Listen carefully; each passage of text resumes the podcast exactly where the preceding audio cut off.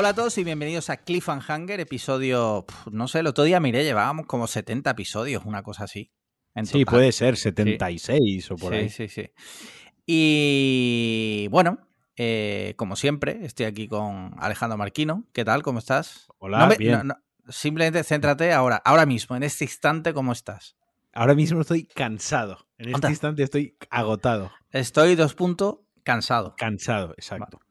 Y hoy tenemos un invitado muy especial que yo creo que ni siquiera necesita presentación, porque creo que es la tercera vez que viene. Claro, pero ya se ha presentado previamente las veces que ha venido. Pero bueno, eh, lo vamos a presentar por, porque bueno, no es otro que el mismísimo Ángel Jiménez. ¿Qué tal, Ángel? ¿Qué tal? ¿Cómo estás? Muy bien. ¿Cuántos invitados ya son que llevan tres veces? Pues creo que de tres veces era el primero, ¿no?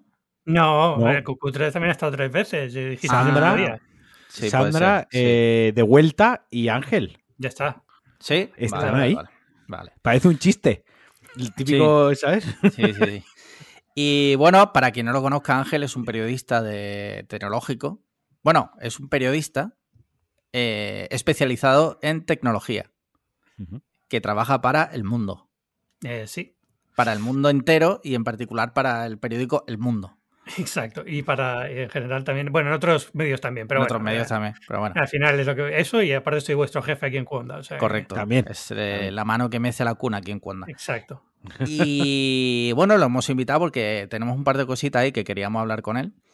Eh, pero antes de nada, bueno, yo soy Alex Lian, ya sabéis. Eh, antes de nada, me gustaría saber cómo ha ido vuestra última semana. Entonces, Marquino, ¿cómo ha ido tu última semana?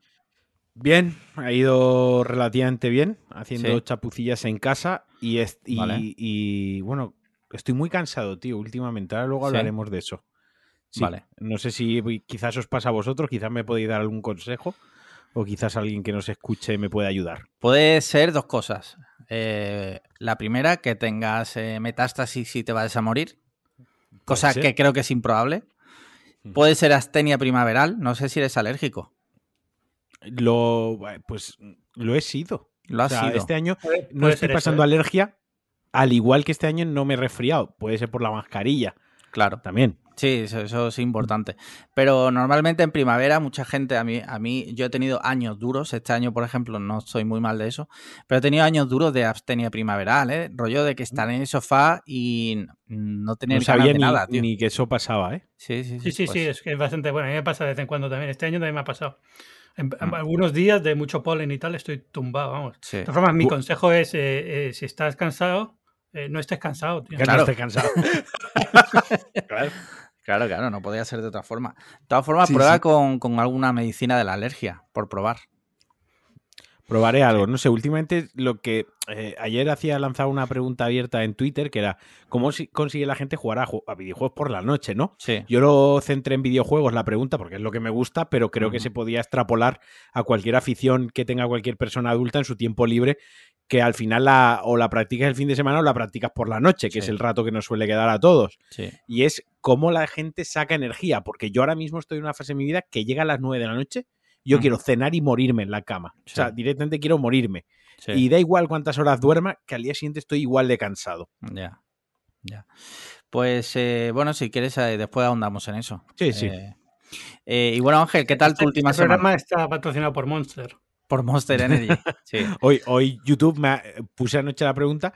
Yo YouTube me ha sugerido un vídeo que era ¿qué es la cocaína? O sea, te ah, explico qué es la cocaína. Así mira, cuello, joder.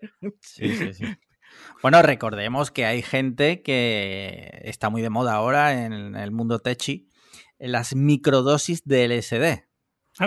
la cocaína, digo, joder. No, bueno, eso también, eso también. sobre todo Miguel Bosé el otro día, no sé si sabéis, que salió en el programa de Jordi Évole, mm. que decía que había tomado eh, de media dos gramos de cocaína al día desde hacía como, no sé, desde hace mucho tiempo. 5G no, pero 2G sí. Sí, sí, 2G entrando a, a, hierro por la nariz. Bueno, Ángel, ¿qué tal tu última semana?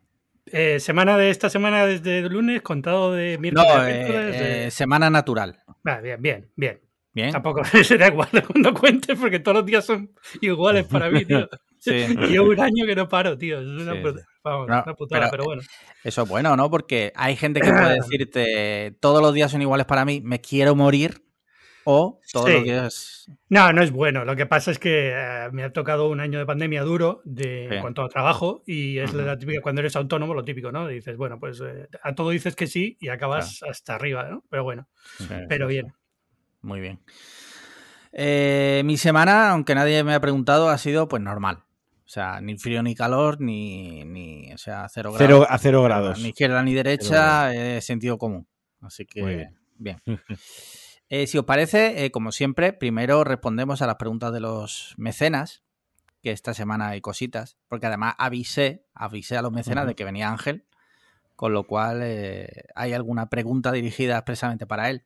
ya sabéis, si queréis ser mecenas, desde un euro, o sea, desde un euro. Yo creo que no hay nada en el mercado que aporte tanto valor como nosotros y que solo valga un euro. Si, si lo hay, por favor. Eh, por favor, que alguien nos lo diga. Eh, ya sabéis, no vamos a devolver el dinero, pero que eh, nos lo diga. Pero bueno, está bien saberlo. Dice, mira, José Mateo Bustamante plantea, esta, esta va dirigida a Ángel. Dice, hola MacGregors y Echeniques. Esta va cortita y al pie para Ángel. ¿Contra quién preferirías pelearte? ¿Contra Marquino o contra Liam? Muy buena esa. ¿eh? La estaba viendo venir, ¿eh? La estaba viendo venir. O sea, contra, contra Liam, porque pues, le puedo agarrar del pelo, tío. Es que... Hostia, duras declaraciones. Ya, ha ido a hacer daño. ¿eh? Peleate contra él, porque después de esas declaraciones no te, sí, sí, sí, no te saldría cuenta pelear contra mí. Sí, sí, sí. Oye, muy buena, muy buena pregunta y muy buena respuesta también. Bien, bien razonada. Adrián pregunta lo siguiente. Dice, hola, pregunta para los Alejandros. ¿Qué os gustaría que os que os preguntáramos que aún no, no os hemos preguntado, joder. Eh, o sea, te follas la mente con las preguntas. Y pregunta para Ángel, dice, ¿qué te gustaría que no le preguntásemos jamás? No vaya a ser que haya que dar explicaciones en un juzgado. Un beso fuerte. El que empiece Ángel. Es que yo creo que todas las películas, todas las preguntas que hubiera preferido que no se hicieran ya se han hecho. Ya se han hecho. cada, vez, cada vez que nombres a Chenique, te juro que empiezo a buscar abogados. Es una cosa Sí, sí, sí. Por cierto, eh, Marquino, eh, se te ha ido la cámara, ¿vale? se me ha ido la cámara, sí. El, el Epocam ese se te ha ido. Sí. Eh, vale. Eso que lo he pagado, ¿eh? Eso que pago la, el premium. Sí, pero si lo tienes por wifi a veces falla. Sí, pues será eso. Vosotros id hablando mientras lo soluciono. Entonces dices que todas las posibilidades de preguntas malas, entendemos, crees que ya se han hecho. Probablemente no, me sorprenderá la semana que viene. Eso te iba a decir. Siempre, que, siempre que hay alguien que dice algo así, al final siempre hay otro que lo supera. No, se me ocurre así ninguna otra. ¿eh? Yo creo que en general nos hemos mojado bastante y hemos dicho barbaridades dentro que somos gente, creo que bastante sensata. Dicho lo cual, dice, ¿qué os gustaría que os preguntáramos? Cada uno os hemos preguntado. No se me ocurre nada. O sea, nos habéis preguntado de todo, de todo. Entonces, joder, no sé, no se me ocurre que nos pueden preguntar, no sé, Marquino, ¿se te ocurre a ti algo? ¿Cuánto dinero necesito? Por si nos lo quieren mandar. Ah, esa, es muy buena. No la respondas, no la respondas, no malgastes esta bala, eh, déjala en el aire. Eh, no sé, eh, ahora, ahora, preguntando en serio, no sé, que me gusta. La, la, cuestión es que en verdad, en realidad, en realidad, cuando nos preguntan cosas sobre nuestra vida personal a mí me cuesta a veces responder porque me da vergüencita, no porque sea pudoroso en plan de no, ni sea en plan de reservado de esta gente de no pongas fotos eh, de tu salón porque geolocalizan donde vives y, ojalá, ojalá eh, tuviese algún interés para alguien donde vivo. Pero, pero no, es porque me da vergüenza muchas veces hablar sobre mi vida. Yo lo que sí, eh, lo que sí es que creo que voy a decir algo. Creo que se ha desvirtuado mucho las preguntas y nos preguntáis mucho cosas nuestras cuando originalmente era un buzón para que os diéramos consejos y al final... A vosotros. Exacto. Claro, que preguntáis cosas, pues mira, eh, me, gustaría, por, poner, me gustaría pedir matrimonio a mi mujer, eh, ¿qué se te ocurre, no? Por ejemplo. Que no lo hagas, por ejemplo. No. ya desvirtuado es si tuvieras que matar a alguien sin consecuencias, ¿a quién matarías? Eh, una cosa, Ángel está bebiendo Coca-Cola Light. Corrígenos, Ángel, ¿es Light? Eh, sí, Diet Coke. Diet Coke. Diet Coke. Eh, villano, Ángel Jiménez, villano confirmado. ¿No te gusta el acero? No, la cero en España sí, pero la cero aquí no vale una mierda. Es, verdad que es distinta, ¿eh? Sí, bueno, la, la, ley también es distinta aquí que en España, ¿eh? Es que aquí cambia bastante, pero bueno, em, es la que hay al final. Vale, vale, vale. Porque normal no, no se. No, se concibe. No, yo como, como, buen gordo, como buen gordo no tomo Coca-Cola normal. Vale, vale, vale. Siempre, siempre light. Sí, sí, sí. Vale, pues eh, mira, siguiente pregunta. Mickey Rules dice: Hola, Cliffhanger and Boss. Dice: Mi pregunta para esta semana es: ¿Cuál es vuestro restaurante favorito de fast food, refresco y guarrería en general que hayáis probado y no esté en España? Mira, no vamos a responder esto ahora porque era parte de lo que queríamos hablar con Ángel. Oye, que, joder, Ángel vive en Estados Unidos, que es el paraíso precisamente del fast food, yo creo. Eh, junto con, yo creo que, bueno, en Japón también hay muchísimo fast food, ¿eh? No, pero creo, pero no al nivel de Estados Unidos. Claro, o sea, eso se inventó en Estados Unidos, claramente. de hecho, lo inventó eh, Mr. Fast Food, que se llama así, el nombre Fast de apellido Food. Entonces, Mickey Rules, eh, esta respuesta la vas a obtener luego de forma extendida. Así que pasamos a la siguiente pregunta. Alejandro Cámara dice: ¿Ha habido algún momento en el que os hayáis arrepentido de crear, hostear, o sea, de crear o hostear en el caso de Ángel el podcast? Que responda Ángel primero. Todas las semanas. Bien. que está yendo bien. Eh. No hay episodios. La parte buena es que como tengo tantos podcasts que escuchar, el, vuestro, de repente tengo cinco eh, acumulados y los escucho todos de golpe. Entonces cuando tengo la, semana, tengo la, semana, del ataque. pero, pero si no todas las semanas. O todos los días cuando lo hacéis diario, depende. O sea, no... Vale, vale, vale. Yo, yo personalmente. Ya lo, sentimos por ti, que tengas que escuchar cinco programas seguidos. Joder. Eh, me acuerdo que un oyente una vez dijo que, llevaba mucho tiempo sin escucharnos porque no me acuerdo qué fue y que se los iba a poner todos del tirón y dije, mucha suerte. O sea, eh, el cerebro humano no está pensado para eso. Esa persona ha quedado frita. O sea, actualmente es una ameba. No, ha vuelto a, mandar un correo ni nada, ¿no? No, está en el salón de su casa sentado lo, y lo alimentan por una vía que le han puesto en el brazo y ya está. Esa persona se ha quedado así para siempre. Se ha quedado, ¿os acordáis de la peli de Ring? ¿Cómo se quedaba la gente así con la cara descompuesta? Pues así. Exacto. Sí, sí, sí. Disecado. Eh, yo personalmente nunca me he arrepentido de la creación del podcast. Creo que nos ha dado buenos momentos. Eh, es verdad que alguna vez. Eh, pero no, no. Nunca, nunca. Mm. No sé. Yo, yo creo que es la, la, cosa regular que más más he hecho durante toda mi vida. Ahora que lo estoy pensando. Pues o sea, de proponer algo, de empezar algo, un proyecto, empezar algo que más constante he sido en toda mi vida. Sí, sí, sí. Yo casi que lo mismo, ¿eh? Porque, porque es verdad. Mira, hay una cosa que yo creo que ha sido más constante que, esta, que es no ir al gimnasio pese a estar apuntado. creo que eso es lo que más he conseguido. O sea, me concentré tanto en no ir que, lo, conseguí. Tu mayor constancia ha sido pagar el gimnasio sin ir, ¿no? ir, pagando. Yo me he apuntado, mañana empiezo al gimnasio. Anda, mira qué bien. Eh, ¿Cuál es tu planteamiento? ¿Una tabla de ejercicio y máquinas y tal? O... Mañana de momento voy a ir a familiarizarme con las instalaciones. ¿Tú sabes? el, primer y último día de... el truco, gimnasio. El truco es llegar, es llegar y, y al tío más grande que veas allí, le metes en toda la cabeza con una mancuerna y gritas, aquí ahora mando yo. Sí, sí. Ese es el truco. Eh, no solo va a ser el... Además, quiero ir, es que estoy gilipollas, eh, quiero ir a las 8 de la mañana. O sea, no hay... Sí. Es como hacerlo el doble de difícil, ¿sabes? Pero yo creo que si supero una semana yendo a las 8 de la mañana, luego ya va a ir rodado. Es, la eh, primera semana es, crucial. Es constancia, sí. Sí, mira, yo en el CrossFit. Eh, perdona, te he interrumpido. Eh, continúa. Te perdono, no, no, continúa tú, ya está. No, que, yo en el CrossFit, la verdad que empecé. Fue muy duro al principio, pero muy, muy duro. O sea, estuve a punto de. Cada vez que iba, los primeros días era como pensando como no vuelvo más. Pero al final le coges el gustillo. El CrossFit es el bar que tiene debajo de casa, ¿no? Sí, sí.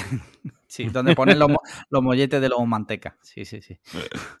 No, pero ahora en serio, es, eh, es lo que tú dices. Una vez superas cierto umbral, ya es relativamente fácil. Y si encima haces amistad con algún compañero allí, No es mi caso, ¿no? Pero eso facilita más las cosas. Eh, eh, mm. ¿Puedo hacer una pregunta yo de invitado o no? Sí, claro. Sí, sí, claro. Tengo que mandarla por el Patreon. Encima tú eres Patreon. No, no, no, pero sí, ya que estamos hablando de esto, eh, tú acabas de decir CrossFit. Marquito, ¿tú has conseguido alguna vez ir al gimnasio de forma regular durante un tiempo, aunque sea, o no? Sí. conseguí ir, Max, creo que cinco años estuve yendo así.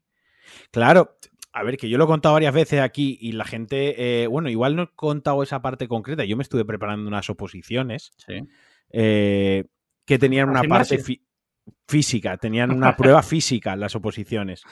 Y me pilló la época que yo pues tenía, iba al gimnasio regularmente, corría, era runner eh, y competía en artes marciales. Entonces, como que yo tenía una vida muy saludable, muy a hacer ejercicio, y entonces yo iba mucho al gimnasio durante años. Y aparte tenía relativamente buen físico. O sea, relativamente buen físico. No estaba amazado, no estaba petado, no era, no era Thor, ¿sabes? No era Superman, el, el, Henry Cavill. Pero sí que es verdad que tenía un físico tonificado y me podía permitir beber Coca-Cola con azúcar, por ejemplo. Eran unas cosas que yo me podía, que me podía permitir. Me podía permitir comerme una familiar del Dominos y que mi vida siguiese igual de bien, porque lo quemaba. Pero luego se fue a la mierda todo eso. Ya. Mm. La vida, ¿no? Y ya desde entonces es como cuando haces algo muy bien durante mucho tiempo y te fallas a ti mismo abandonándolo, luego retomarlo es como una lucha contra ti mismo, ¿sabes? Es como muy complicado. Sí, sí, es verdad. Sí, sí, sí, muy bien. después de este momento fitness eh, inspiracional. Ángel, ¿tú vas al gimnasio? Mm, hace mucho que no, pero sí, tuve una época en la que sí iba. Y tuve una época como vosotros, que también estuve, creo que fue un año o año y medio más o menos, en la que iba religiosamente. También ayuda mucho que mi gimnasio tiene una piscina cojonuda y en verano, pues, pues lo que tienen. Ángel siempre, me gusta una cosa de Ángel que siempre sé buscarle el lado sibarita de vivir bien. O sea, voy al gimnasio. no, o sea, tiene una piscina cojonuda, claro. Y, y, una sauna, evidentemente al gimnasio no iba, ejercicio. Nos ha jodido. A padecer, no ibas. Mira, yo, yo estuve una época apuntado aquí cerca de casa, vieron un gimnasio low cost de estos que entrabas con huella y tal, y era súper barato y tal. Ah, bueno, aquello era una puta mierda, ¿vale? Eh, no por nada, sino porque eh, era tan low cost que muchas veces no había nadie de administración, o sea, nadie. Tú llegabas y a lo mejor estabas tú solo porque no había nadie más entrenando. Te tocaba ir al gimnasio a ti, ¿no? ¿Te daba la llave? Sí, sí, sí, casi, casi. Lo que me llevó a pensar, digo, ¿qué pasa si a mí ahora aquí me da un derrame cerebral? me caigo aquí. Pensamiento intrusivo.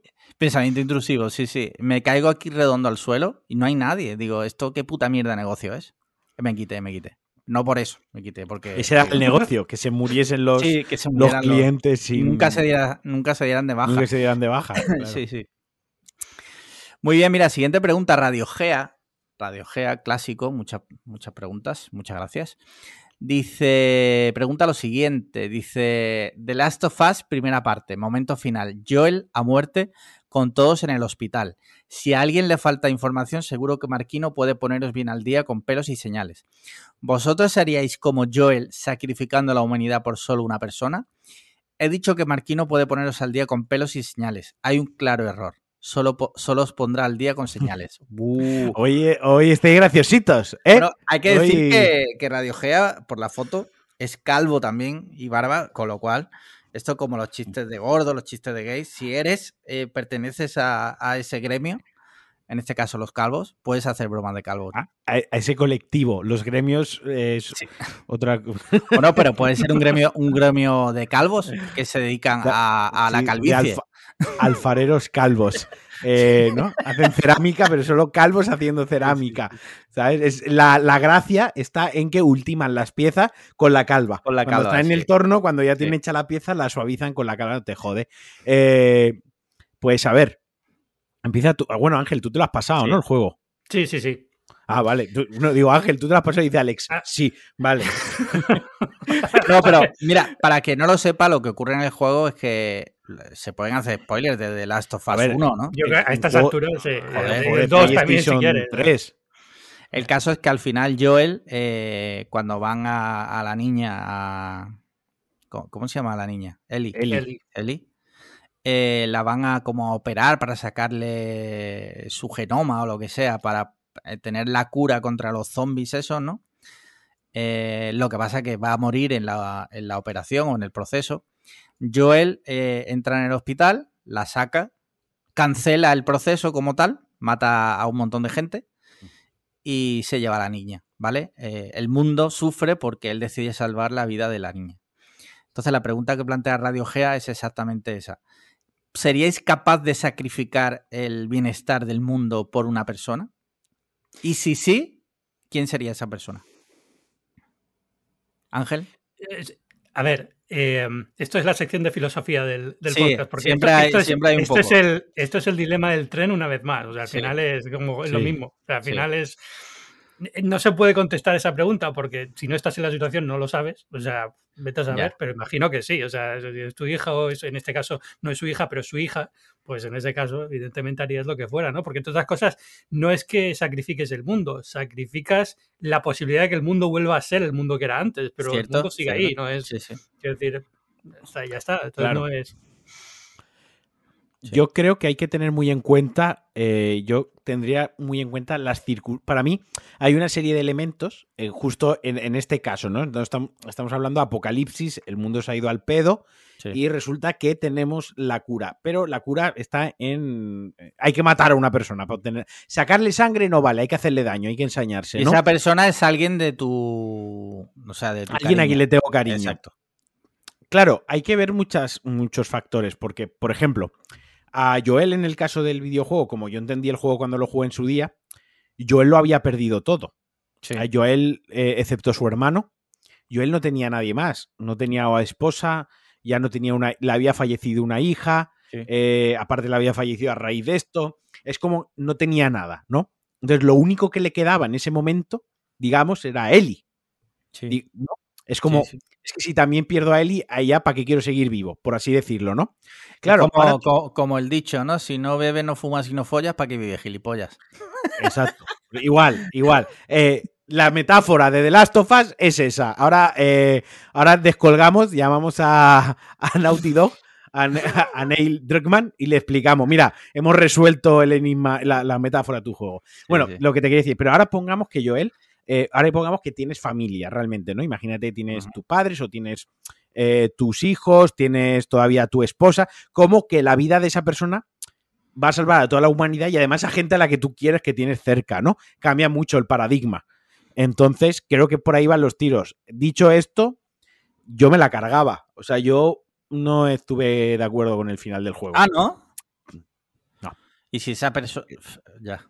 No sé. Ya, pero es que estamos hablando de que lo que decía Ángel, el mundo vuelva a ser como era. O sea, no estamos diciendo que ese es que el mundo vuelva a ser como era antes, digamos, ¿no? Pero el mundo en el que vivimos ahora tampoco es perfecto, es un mundo imperfecto.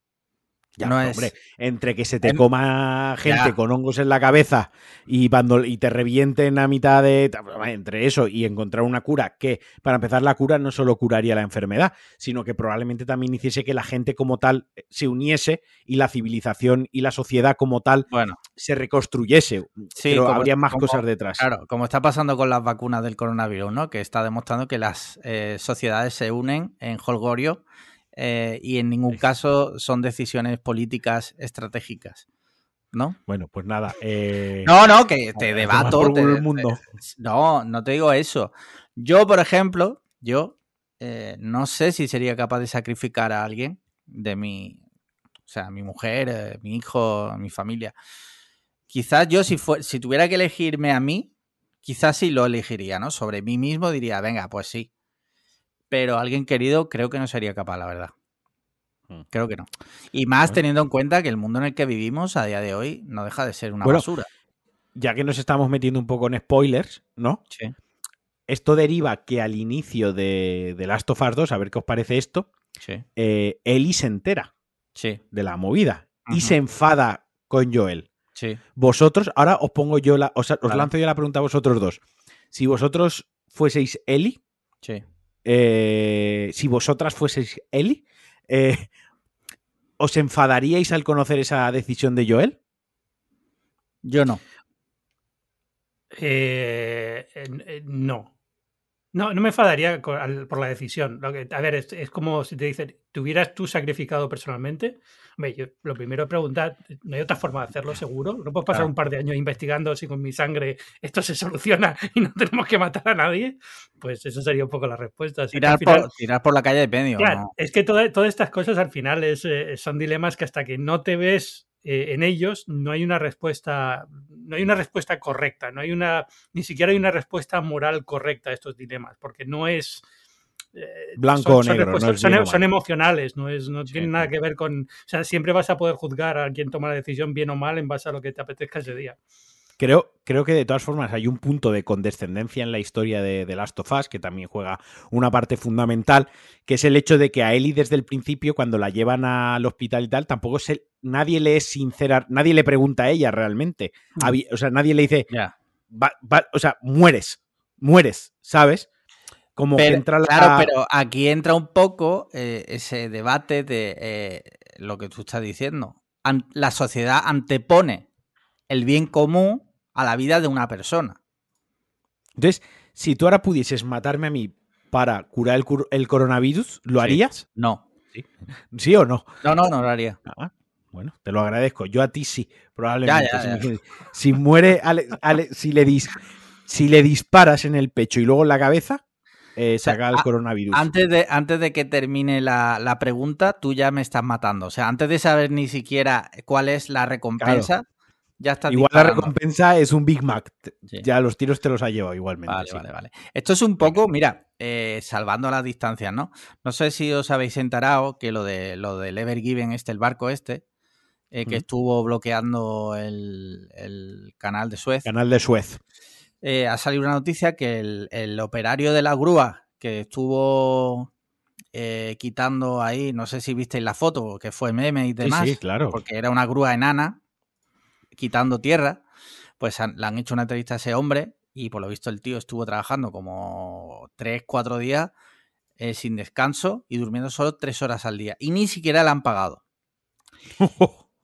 claro, eh, tú puedes decir, ay, hay que ver, estoy de acuerdo, estoy de acuerdo, ¿no? Eh, joder, no son condiciones de trabajo, obviamente. Pero era una situación límite y fíjate lo que te digo, lo equiparo un poco a, bueno, una situación límite. No, pero escúchame, no, lo siento, no estoy de acuerdo. Ah, o, sea, matar, que un hombre trabaje. No, no, perdona, perdona, te, corrijo. Que él esté tres días o cuatro días trabajando sin parar, durmiendo tres horas, sí. Que no se le haya pagado por eso a posteriori, sí. no. Por ahí sí que no paso. Yo, supongo que eso eh, será circunstancial y me imagino que al hombre le pagarán. Es que, no, sé, cuál, yo es que no sé cuál es la situación, o sea, sin saber cómo es la situación, porque no sé si es que ese hombre eh, vivía cerca, tenía una excavadora y era ahí a ayudar por su cuenta.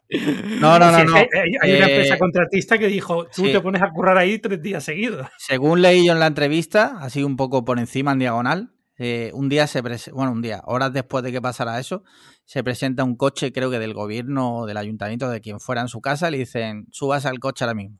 Que usted es la única persona que, ah, en la zona. Que puede salvar la humanidad.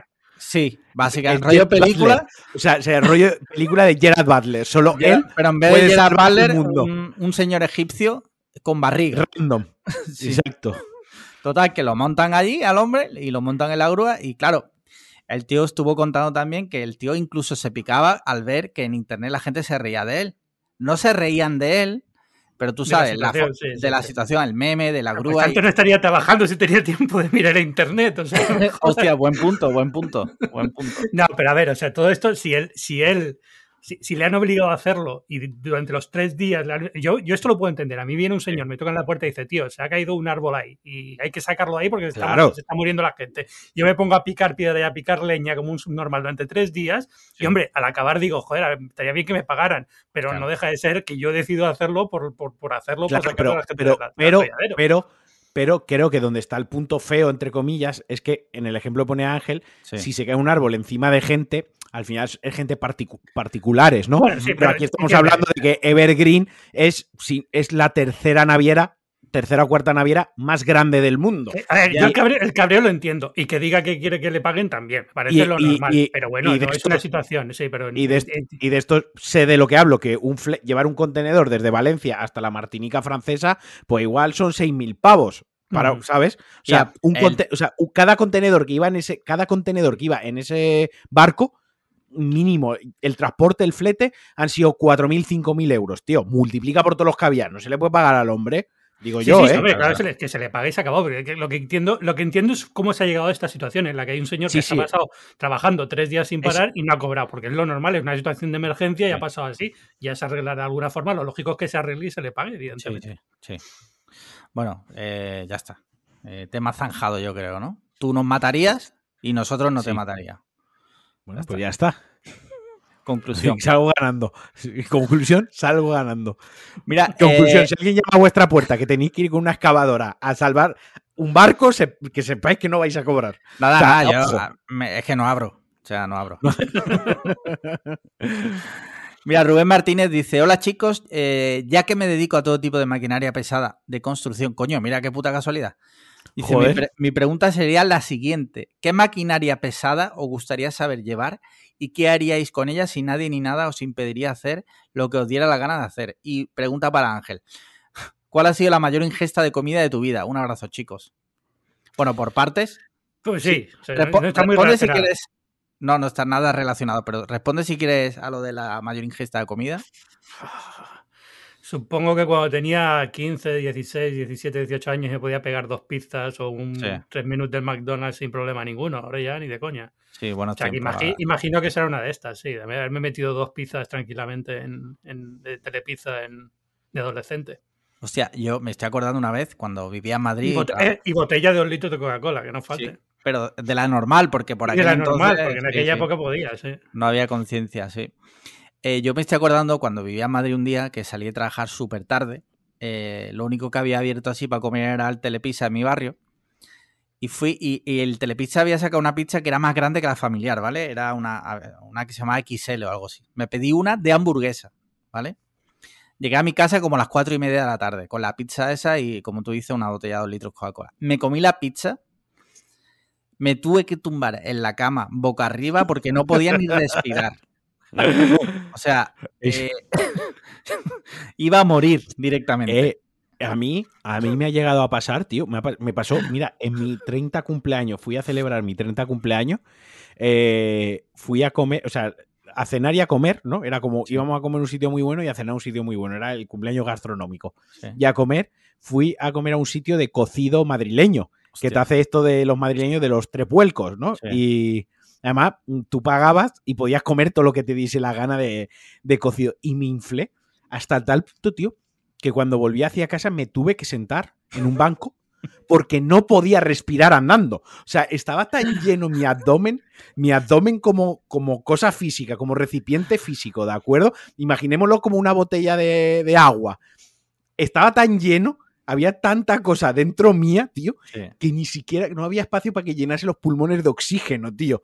Y me tenía que sentar. O sea, ha sido la vez que peor lo he pasado en plan de me he rayado comiendo. Eso lo, hacen, eso lo hacen también en los entrenamientos de los astronautas, le hacen eso también, ¿no? Para llevar el cuerpo humano al límite. Le hacen comerse un cocido madrileño. Un cocido, sí. O sea, y luego lo ponen en la centrifugadora. Sí. sí, Si aguantan sin potar, es, es el elegido. Bueno, y ahora. Imagínate, un segundo, imagínate ahí en la Estación Espacial Internacional eh, que sube Pedro Duque en su época y lleva un cocido en tupper. O sea, y dice, no, es que mi madre, como nos vamos a ir... nos ha puesto un poco cocido, un poco de, un poco de membrillo y unas torrijillas. Y ahí, en medio de la Estación Internacional Espacial, saca el cocidaco, se pegan todos un... Pero además de los que llevan col. Se inflan a col y luego tienen que pasar ahí encerrados un mes. tienen que abrir la ventana de, la Despresurizar, ¿sabes? O sea, sí, sí. Muy bien, con respecto al tema de las eh, maquinaria pesada. ¿Alguna vez os habéis planteado o habéis dicho una máquina y habéis dicho, hostia, eso tiene que estar guapísimo? Muchísimas. ¿Sí? Yo, Es que yo diría una retroexcavadora, así de claro, como el, como el egipcio este. Sí, sí. tengo muchísimas ganas de usar una te lo tumbo rápido. Venga, dilo. A ver, sí. Una bola de demolición. Hostia, buena, buena esa también. Y, ¿eh? y meterle, tío, a, a, joder, las puertas de Europa, las torres Kio. Sí. Pero imagínate pegarle, pero, pero en la base, ¿Por qué a las las torres Torres Kio en la base, tío. ¿Pero por ¿Qué? qué? ¿Por qué la Torre Kio? Porque están inclinadas. O sea, si meterle a un edificio recto, ya molaría meterle en la base y ver cómo cae de arriba abajo. Sí. Tú ahora imagínate a un edificio que está inclinado. O sea, está jugando a ser Dios con las leyes de la física y de la, de la arquitectura. o de la antiarquitectura, tío. O sea, solo piénsalo. En la bola esa, como rollo Fast and Furious, que siempre será Sí. una bola de demolición en todas las entregas, de izquierda a derecha, en plan, llevas al máximo que puedas a la izquierda y coges toda la inercia y lanzas la bola, tío. Esto es como lo que decíamos la semana pasada del ariete del, del Policía Nacional, ¿no? Sí. Que le mete a la puerta con ganas porque dices, coño, me están dejando tumbar una puerta con un ariete. Pues esto igual, tío. Meterle a las torres así en la base con una bola de demolición. Sí, Si sí, el sí. Patreon sube un poquito, te mandamos a, a Pisa a ver qué haces ahí. Vale. Bueno, bueno, bueno. Mira, yo, a mí lo que me encanta, que lo llevaría, si fuera millonario, excéntrico, eh, los camiones estos que llevan detrás, que le echan la, la gravilla y tal, cuando están en una obra, de estas grandes, digo. Estos sí. camiones que al lado un, un camión normal es como de Micro Machines, ¿sabéis cuáles os digo? Sí, sí, sí, sí. Estos que son, que tienen una rueda, eh, las ruedas Sí. miden como 10 metros de diámetro. Vale, Yo me movería en eso en el día a día. ¿Tú sabes otra máquina muy guapa? ¿Cuál? Habéis visto, habréis visto Transformers. Sí. Hay una Transformers que hay una, una sierra de estas gigantes Sí, que utilizan en las canteras. Sí, O sea, sí. eso tiene que ser guapísimo. Tú imagínate la sierra esa y pones bajo una pizza. En plan de a ver si tienes la precisión suficiente como para cortar la pizza con la megasierra esa, tío. Sí, o sea, sí. cosas así. Muy bien, muy bien, muy bien. Pues mira, eh, ya hemos resuelto las dudas de nuestros oyentes. Eh, si no me equivoco, espérate, me parece que ha entrado una hora. O- ojo, otro trabajo que tiene que molar un huevo. Sí, El que pulsa el botón, tío, en las demoliciones. sí. Cuando van a demoler un, un- un edificio, un estadio o algo, el que detona la demolición, Sí, el poder que sientes en ese momento en tu mano, en plan de lo voy a explotar todo, eso tiene que ser un subidón, tío. Sí, sí. Que decía que, pero no, no ha entrado nada más. Así que Vale. con esto eh, ya están resueltas las dudas de esta semana. Eh, ya sabéis, si tenéis nuevas dudas, que no os lo tenga que recordar. No me molesta recordarlo, pero me gusta cuando entra una pregunta sin que yo lo haya tenido que recordar, porque digo, mira, se han acordado de nosotros nuestros mecenas. Eh, bien, pasamos al siguiente tema. Mira, eh, uno de los motivos por el que me parecía interesante invitar a, a Ángel, que es, bueno, vive en Estados Unidos, es que recientemente hay una el primer movida. español. Sí, el primer es español cierto. que vive en Estados Unidos. Bueno, que vive sí, porque realmente fue, fue Alex primero a Florida una vez. correcto, creo. correcto. Y, no cuela. Eres, lo que pasa- eres, basta- eres- eres Ángel más viejo que las pesetas. O sea, eso- esta, esta no ha colado. Antes, antes que yo fue, fue lo que pasa que por lo visto era catalán, que era eh, Cristóbal Colón, ¿no?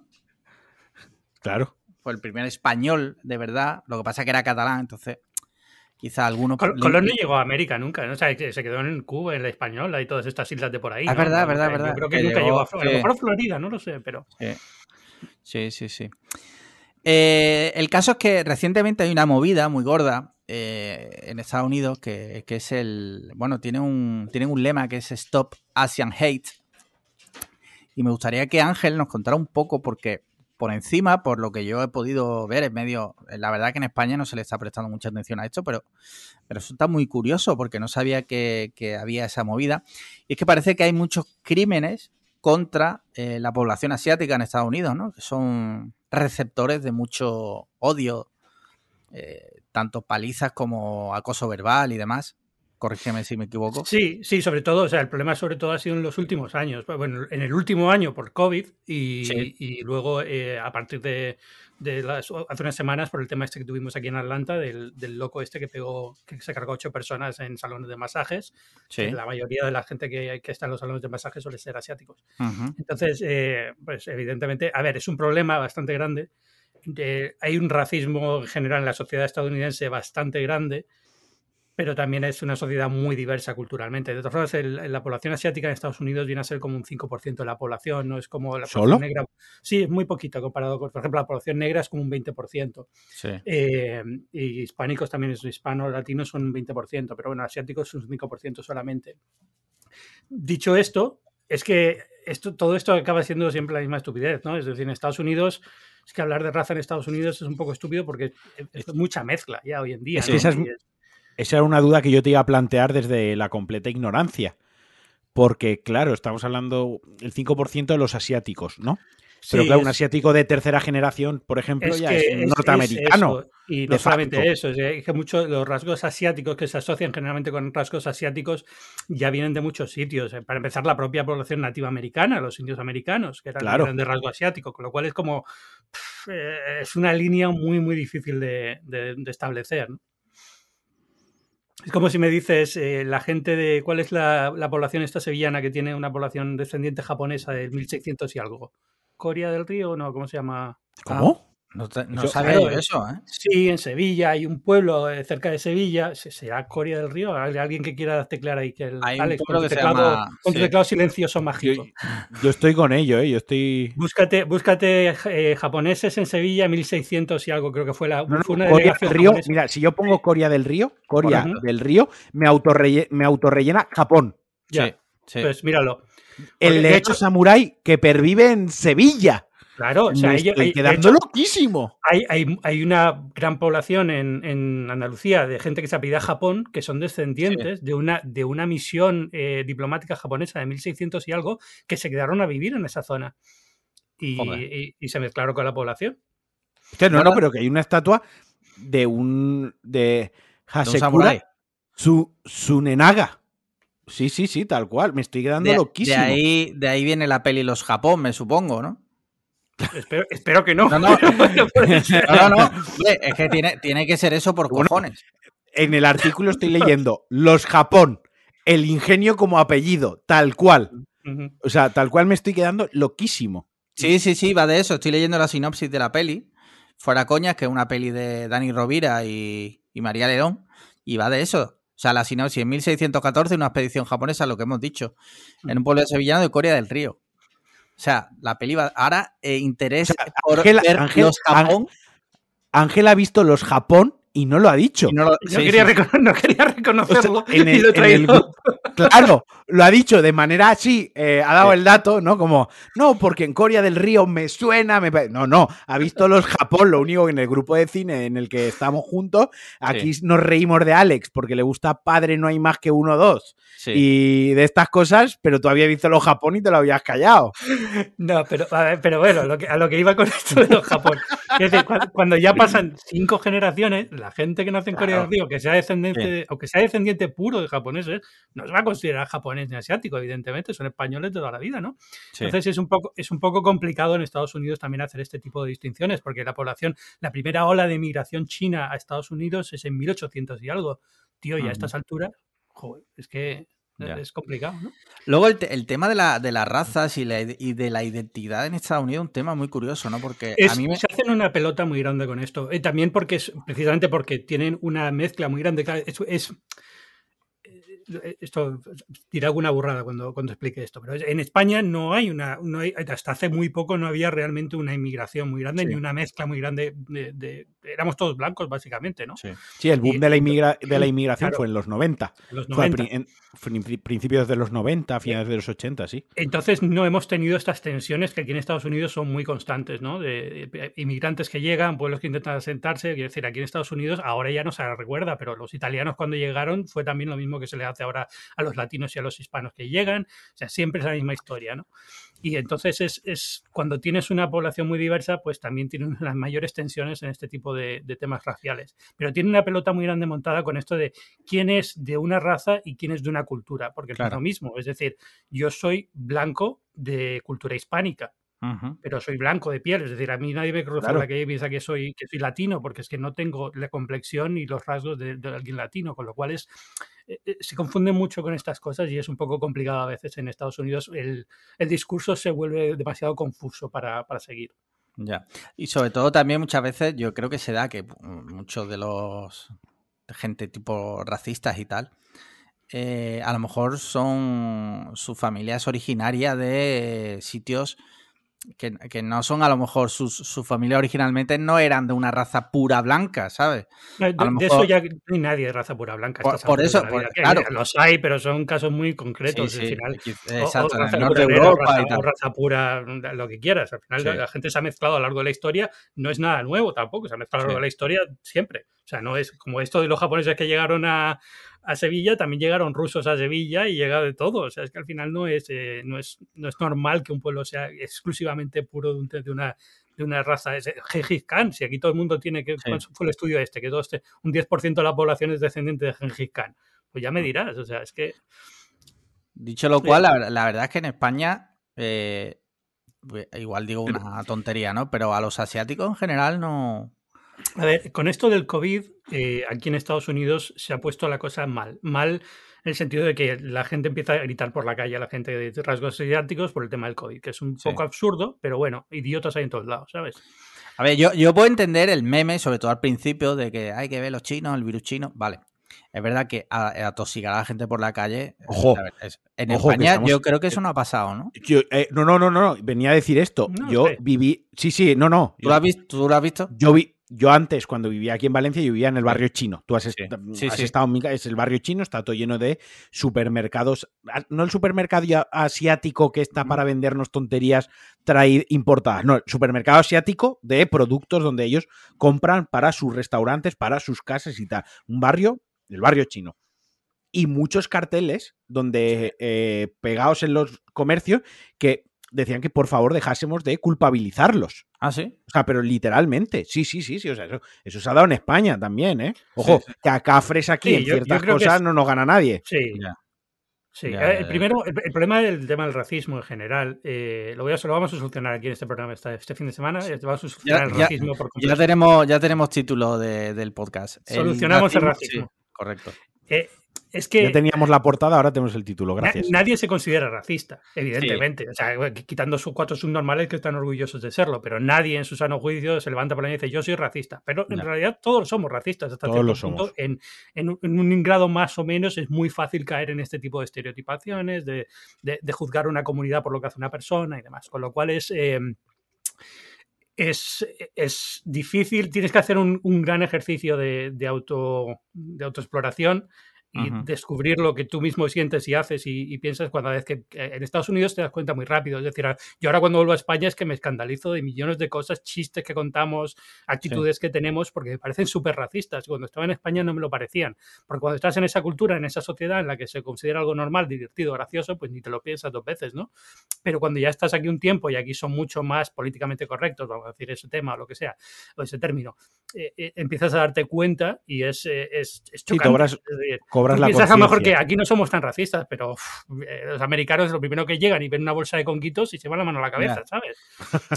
Eh, lo que pasa que, Ángel, estoy de acuerdo contigo, pero también creo que la sociedad norteamericana de Estados Unidos e incluso la británica, eh, cada vez más también, está llegando mm, quizá a unos niveles esquizofrénicos. hace unos años hubo un caso en particular de una chica de que, que en, el, en el baile, en el prom, eh, ¿Cómo se llama en español eso? En el. El baile fin de curso. El baile fin de curso se puso como una especie de kimono y se hizo viral porque un montón de eh, americanas empezaron a decirle que mi cultura no es un disfraz. Sin embargo, un montón de gente asiática, eh, asiática original de Japón, de China, de donde fuera, salió en defensa de la muchacha en el sentido de que eh, se sentían, o sea, no les parecía mal. Entonces, creo que, creo que, y, igual no estáis de acuerdo conmigo, pero es una percepción que yo tengo, que muchas veces los nativos de las culturas son menos críticos con ese tipo de actos que norteamericanos.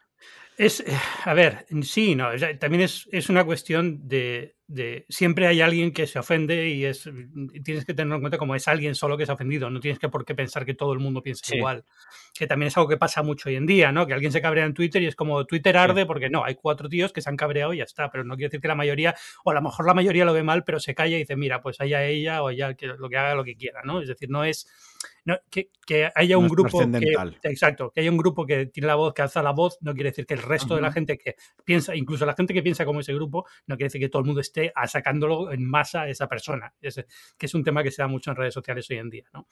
Eh, dicho eso, eh, es que, a ver, es, complicado porque es que si, si, yo me ofendo porque, yo qué sé, una persona se viste de flamenco aquí en Atlanta, pues tío, el problema es mío.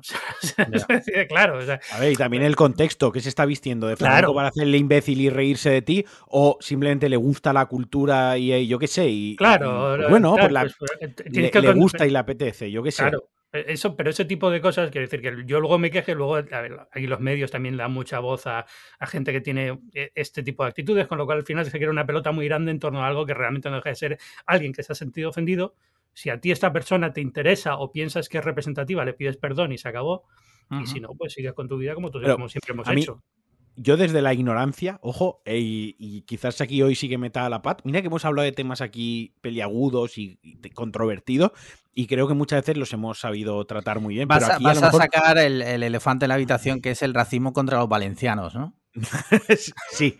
Eh, norteamericanos vestidos de falleros, no te jode. Eh, hay una cosa, hay una cosa que me. A ver, con el tema norteamericanos, cuando el tema de la raza entendiéndose como los americanos, los norteamericanos, que se permiten el lujo de ser racistas con afroamericanos, con asiáticos, con latinos. Quiero decir, yo puedo entender el arraigo a la raza, lo mejor que podemos tener los europeos. Y voy a poner un ejemplo y quizás me equivoque, pero por ejemplo, cuando se descubrió América, Aquí ya reinaban los reyes católicos. Digamos que cuando se descubrió América, aquí ya éramos españoles, por así decirlo. No sé si se me, estoy explicando. Aquí en el año 1479 ya éramos españoles. O sea, llevamos siendo españoles más de 300 años, por así decirlo. Ya se había expulsado a los mozárabes de la península, la recon etc, etc. Ya veníamos de, de tiempo A siendo reinado de Castilla, Aragón, etc. Y lo que luego fue como España. Igual pasa con británicos, con normandos, con germán, eh, etcétera.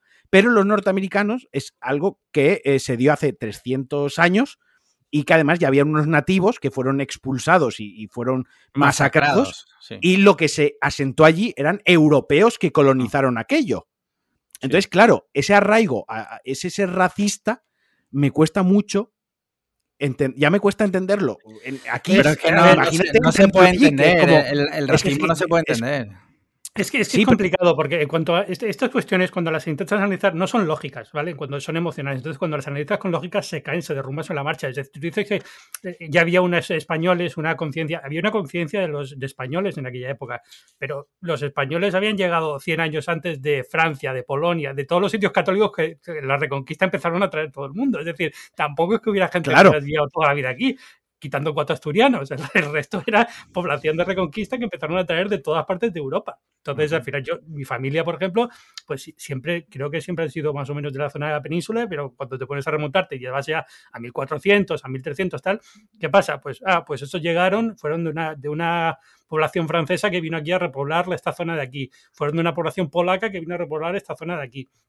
Entonces al final dices, bueno, pues es que tampoco es que sea una cosa, yo, te pones a analizar el ADN, razas como tal no existen, es decir, existe cierto tipo de, de, columnas que hemos creado, de, centros de detección de gravedad que hemos creado en torno a cuatro o cinco razas más o menos generales, pero que son absurdas, porque cuando te pones a mirar nadie es 100% de un tipo de raza. no, no, por supuesto, por supuesto. Con lo cual es un poco es, complicado. Quizás, no me, quizás no me he expresado bien, a lo que iba es ese sentimiento como del norteamericano estándar, estandarizado, digamos, el, blanco, rubio, eh, clase media alta, tal, es como, mm, me, tío, si tú, seguramente tu tarat, ya no te estoy diciendo 400 años atrás, como me pasa a mí, como tú y yo. En muchos casos tu padre. Es ah, eso es a lo que iba, es que nosotros, tú, el ejemplo que tú has puesto es perfecto, pues es verdad que todos tenemos una ascendencia que si nos remontamos 600 años atrás no está en la península ibérica, ¿de acuerdo? Pero te tienes que ir 600 años atrás. Es que esta gente solo se tiene que ir a su, a su abuelo su bisabuelo. o sea, que estamos hablando que igual hasta lo han conocido.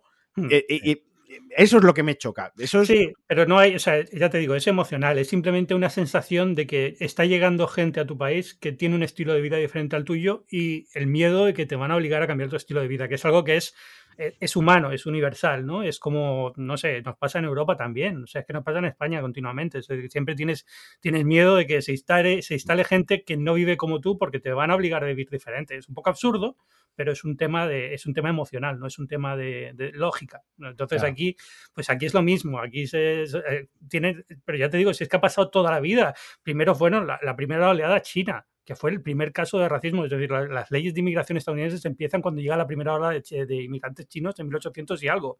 Los alemanes, los suecos, los italianos, han tenido los, los irlandeses.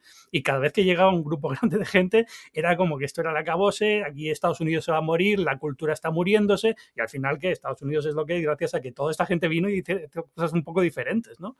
Eh, pero bueno, Estados Unidos aparte tiene un, problema bastante grande.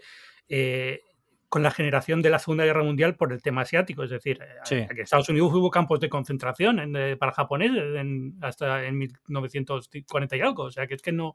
Que me parece tío. Claro, o sea, no es. Eh, es un tema que todavía hay gente viva que recuerda eso, ¿no? Entonces mm. es un tema que siempre ha estado ahí y aunque la población asiática no es especialmente grande, este año ha sido realmente duro para ellos en general porque eh, mucha tensión acumulada y, tensión acumulada, ya te digo, por, por, temas a lo mejor de estrés de lo que sea, lo cargas contra esa persona porque te va por la calle y estás como un zumbao y, le insultas cuatro, cuatro, insultos, ¿no? Luego aparte está el loco este de Atlanta que ha pegado tiros y se ha cargado a seis personas, a ocho personas. Pero fue...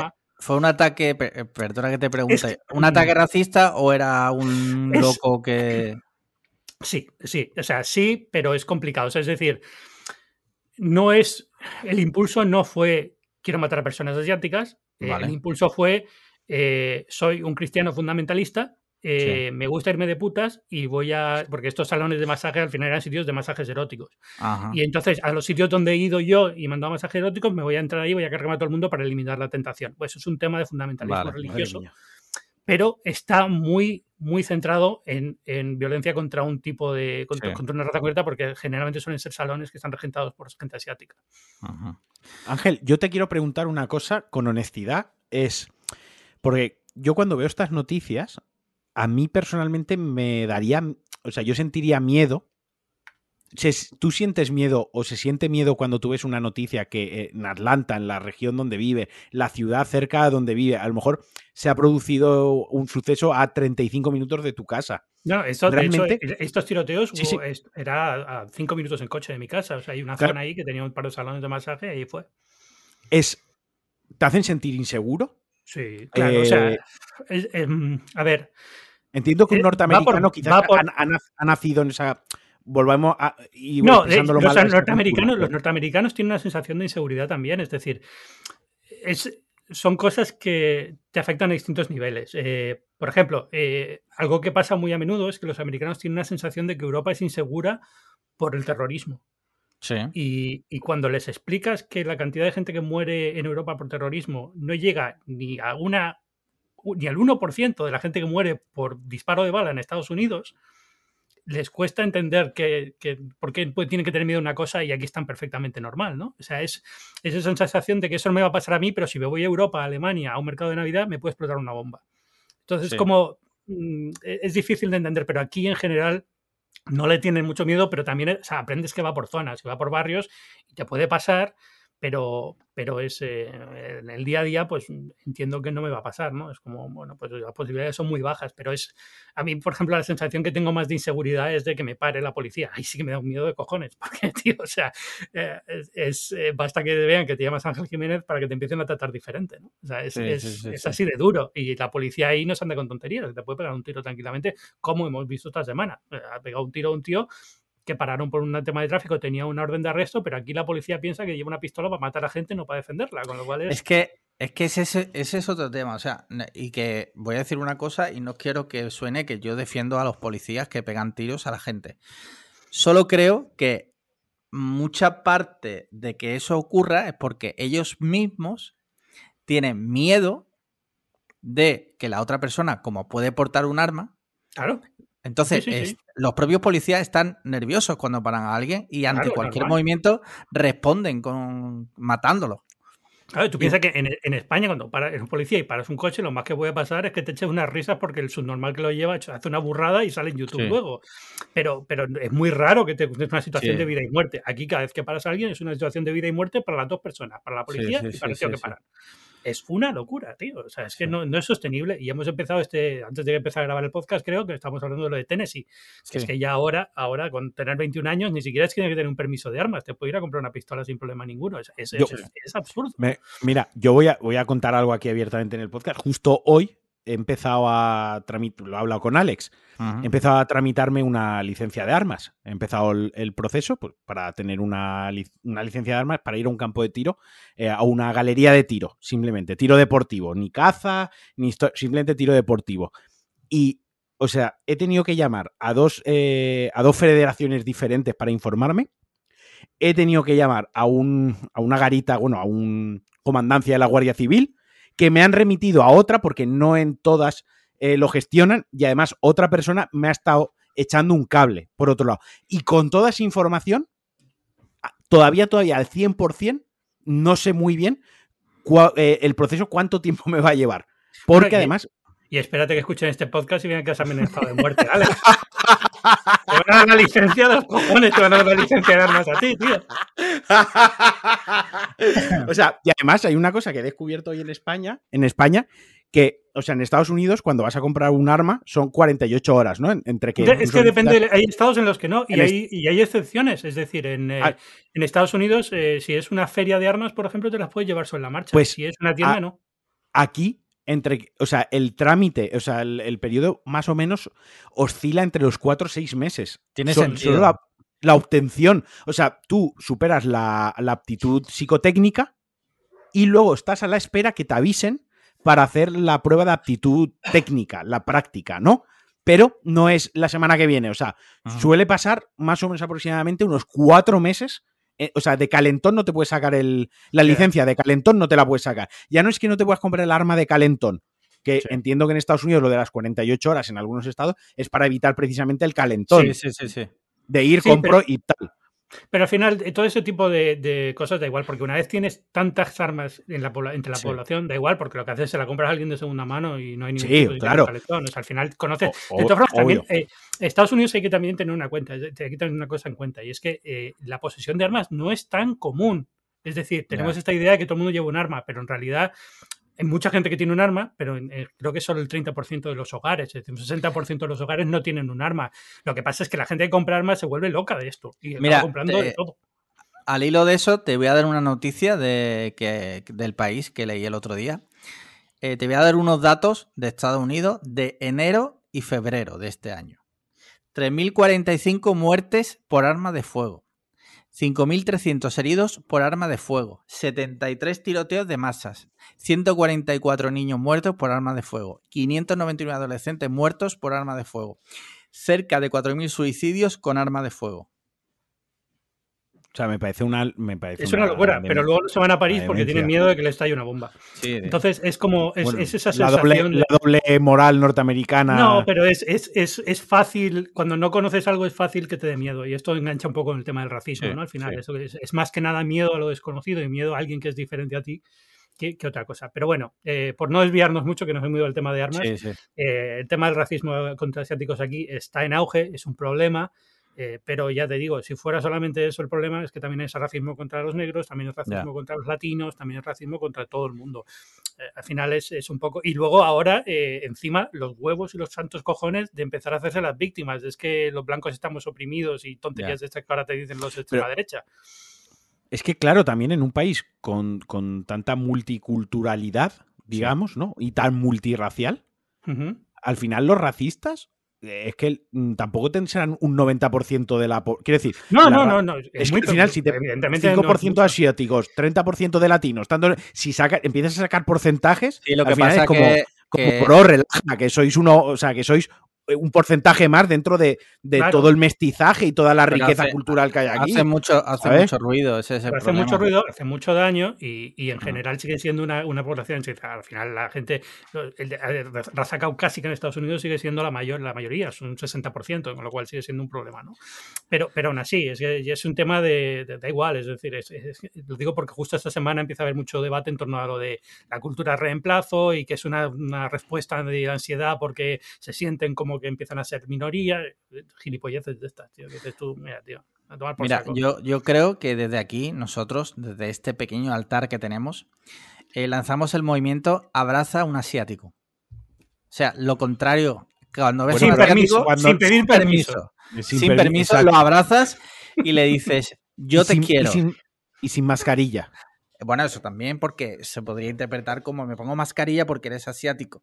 No, no, sin mascarilla. Y lo abrazas por detrás y le dices al oído, te quiero te respeto. y lo dejas ir.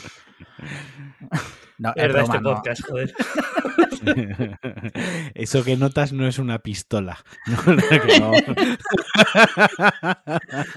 sí, sí, sí. Eh, mira, y bueno, ya damos por zanjado el tema. Bueno, racismo.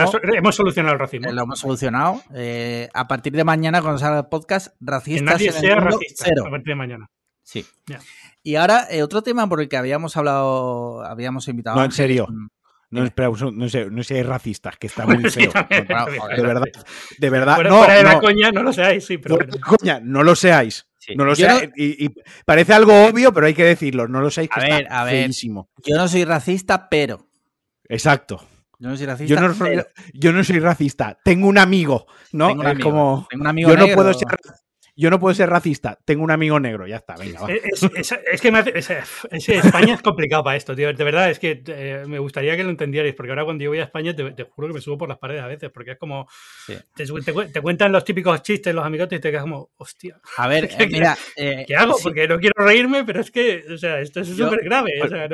El otro día vi un cartel que ahora McDonald's tiene un McFlurry con conguitos. Y yo dije, hostia, si esto lo vieran en, la central, en la central de, de McDonald's Estados Unidos. y, esto y este es el Conguito rediseñado. Sí, sí. Que te aviso que de un rediseño de la mascota, que Conguitos hace 10 años no tenía que ver con esto y era evidentemente. pero el, nombre. En Estados Unidos, los estadounidenses que vienen a estudiar a España lo compran y le sacan fotos y ya es el, caramelo racista para ellos y lo siguen diciendo. O sea, es una locura. tiene no tiene sentido. Y tiene un valor de reventa en el mercado negro nunca, ahí en Estados Unidos, brutal, ¿sabes? O sea, los traen en las maletas escondidos. Sí. Los venden ahí, ¿no? De, de No cabe, en la, cabeza de nadie un caramelo así, una, una mascota así. Bueno, de hecho, ha pasado que eh, aquí hay una, una marca de, de sirope de arce de, para las tortitas. Sí, y, y, Uncle Ben's, el del arroz, que también son, iconografías asociadas a la esclavitud. Y entonces, con, a, pesar de que luego digan, bueno, es que la Jemima esta fue una esclava, pero que luego se, se, emancipó y creó una empresa y tal, lo que sea, pero no deja de ser un tema asociado a la esclavitud y ha habido mucho follón con esto. En eh, Estados Unidos. Te, propongo, te propongo un reto, Ángel. Reto Cliffhanger. En la próxima reunión social que tengas en tu casa con amigos norteamericanos, les pones el vídeo, la canción del Colacao. Por favor. y solo se come conguitos a un Jemima y Uncle Ben. Le regalas una bolsa de conguitos a cada uno.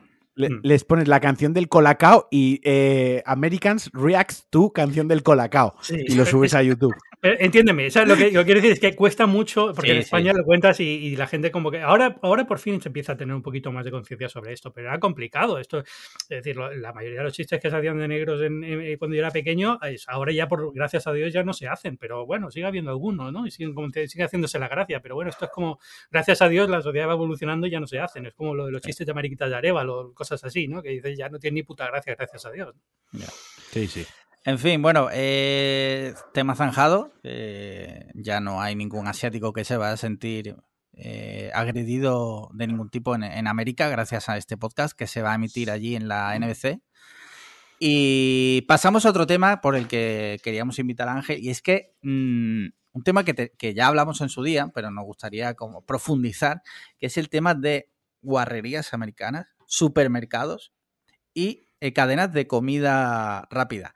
Pero antes, antes de eso, me gustaría sacar un tema del que estuve leyendo ayer. Eh, no sé si sabéis lo que son las Dark Kitchen. Sí. Sí, claro. Vale. Para que no lo sepa, las Dark Kitchen son eh, cocinas medio industriales eh, que se dedican única y exclusivamente a servir eh, comida a domicilio a través de Globo, Deliveroo. O oyendo tú a recogerlo. Oyendo tú. No, creo que algunos no tienen ni siquiera esa opción.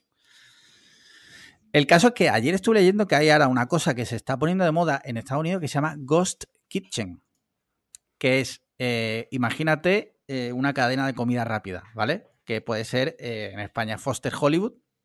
Bueno, no tiene que ser de comida rápida, una cadena, la que sea. En América que puede ser, eh, el, ejemplo que vi ayer era Dennis, ¿vale? Que es el sitio de desayuno. Bueno, abre 24 horas, pero... Y eh, ahora, por lo visto, estas cadenas se dedican a ofrecer en aplicaciones de comida a domicilio sus productos bajo otra marca. Entonces tú pides sin saber que la comida que estás pidiendo es de ese sitio y hay gente que se siente eh, vilipendiada. Bueno, de hecho, es que ni siquiera es la comida de ese sitio eh, típica. Lo que pasa es que crean restaurantes paralelos. De a lo mejor de alitas de pollo y patatas fritas. A pesar de que ellos no tienen el menú, porque es igual de fácil de hacer en la cocina. Yo lo, vi, el ejemplo que vi fue con Denis y hamburguesas. Y un tío que sospechaba y pidió la hamburguesa con patatas del Denis y la hamburguesa con patatas del sitio este random nuevo que se habían sacado de la, manga. Y llegó y el, el packaging era igual, y, o sea, tú lo veías uno al lado del otro, era, era igual, era el mismo producto. Sí, hay otra, hay otra, no sé si es Applebee's, una de estas sí, Aquí también tiene una cosa de, ha montado una de alitas de pollo y son ellos, a pesar de que es como un restaurante diferente, con su web y todo, pero. No sé, no sé qué pensáis, y ya entramos ahora en el tema de las guarrerías. Eh, yo, yo me parece, no me parece mal del todo, porque mientras que la comida esté buena, Claro, al final es, es un tema de marketing, no es un tema de. No, le veo más allá de, historia que esa, ¿no? Es como, es, como tener una marca B de, yo qué sé, de, como cuando Hacenda, la marca Hacendado y la, original que le vende a Mercadona, ¿no? Pues una cosa así, de marca blanca, igual. Antes hay, hay otro caso, otro concepto que se ha dado muy poco en España, pero, pero que existe, que es gente que eh, alquila parte de su cocina. Sí alquila parte de su cocina para, para otras personas que eh, mm, cocinan delivery. Sí. Es decir, yo tengo mi restaurante y tengo cinco planchas en el restaurante, por poner un ejemplo, cinco planchas y tres freidoras. Y hay dos planchas que no utilizo porque, bueno, me ha bajado el trabajo o, yo qué sé, y una freidora que no utilizo. Y yo te la alquilo a ti. Y tú cocinas en mi cocina cocinas con mis medios, pero bajo tu marca. Y tú envías bajo tu marca con tu menú, con tus propias movidas. Pero al final estás cocinando en mi cocina. No sé si me explico. Sí, sí. Eso, eso leí que en España pasó durante el confinamiento. Sí. Sí, para, para rentabilizar cocinas. Quiero decir, al final tú tienes una instalación que ha costado una pasta Marquino, corrígeme si me equivoco, tú que estás más en estos temas de hostelería, pero en general yo creo que esto no es tampoco tan raro. Es decir, primero, eh, los, restaurantes chinos, japoneses, tailandeses han tenido siempre unos menús como muy elásticos. Hacían las tres cosas fácilmente. Eh, no es raro. Y, luego la idea de alquilar la cocina, pues por ejemplo, para gente que trabaja en diferentes horarios, pasteleros, que trabaja por las mañanas y tal, era muy normal, ¿no? Eso se da mucho, es que es más común de lo que nos pensamos, incluso cocinas que se alquilan para hacer cursos de cocina. Por ejemplo, eh, para hacer curso de cocina asiática, te apuntas a un curso de cocina asiática y llegas y te das cuenta que es un restaurante. ¿No? Que tú no has montado un restaurante para hacer cursitos de cocina japonesa. No, lo que han cogido es una cocina que por las mañanas no se abre de un gastro, que suelen ser cocinas muy bonitas, muy vistosas, cocinas a la vista, pero que a lo mejor solo abre miércoles, jueves, sábado y domingo, ¿no? O sea, abre lunes, martes y miércoles está cerrado y por las mañanas lo alquilan para que se hagan cursos de comida por ejemplo. De eso se ha utilizado muchísimo desde hace muchísimo tiempo. O lo mismo, una pastelería que tiene X horas para X cosa, pero por la tarde pues no se utiliza. Pues sirve como cocina para otras elaboraciones, para gente que tiene restaurante y quiere hacer elaboraciones frías que se las pueden llevar a su restaurante, etc. Eso se lleva haciendo muchísimo tiempo. A mí no me parece mal porque es una forma tanto tú de ganar dinero si eres el dueño de la cocina, como tú de ahorrarte, claro, para desarrollar tu negocio. Aquí lo que ha pasado ahora reciente de esto es lo del MrBeast, que no sé si lo habéis estado siguiendo, el youtuber, que montó la cadena esta hamburgueserías de la noche a la, bueno, la noche a la mañana. Supongo que se habrá pegado un curro de la hostia con el tema de la imagen de marca y tal, ¿no? Pero, pero, a nivel de la mañana se sacó 300 En todo Estados Unidos, sí.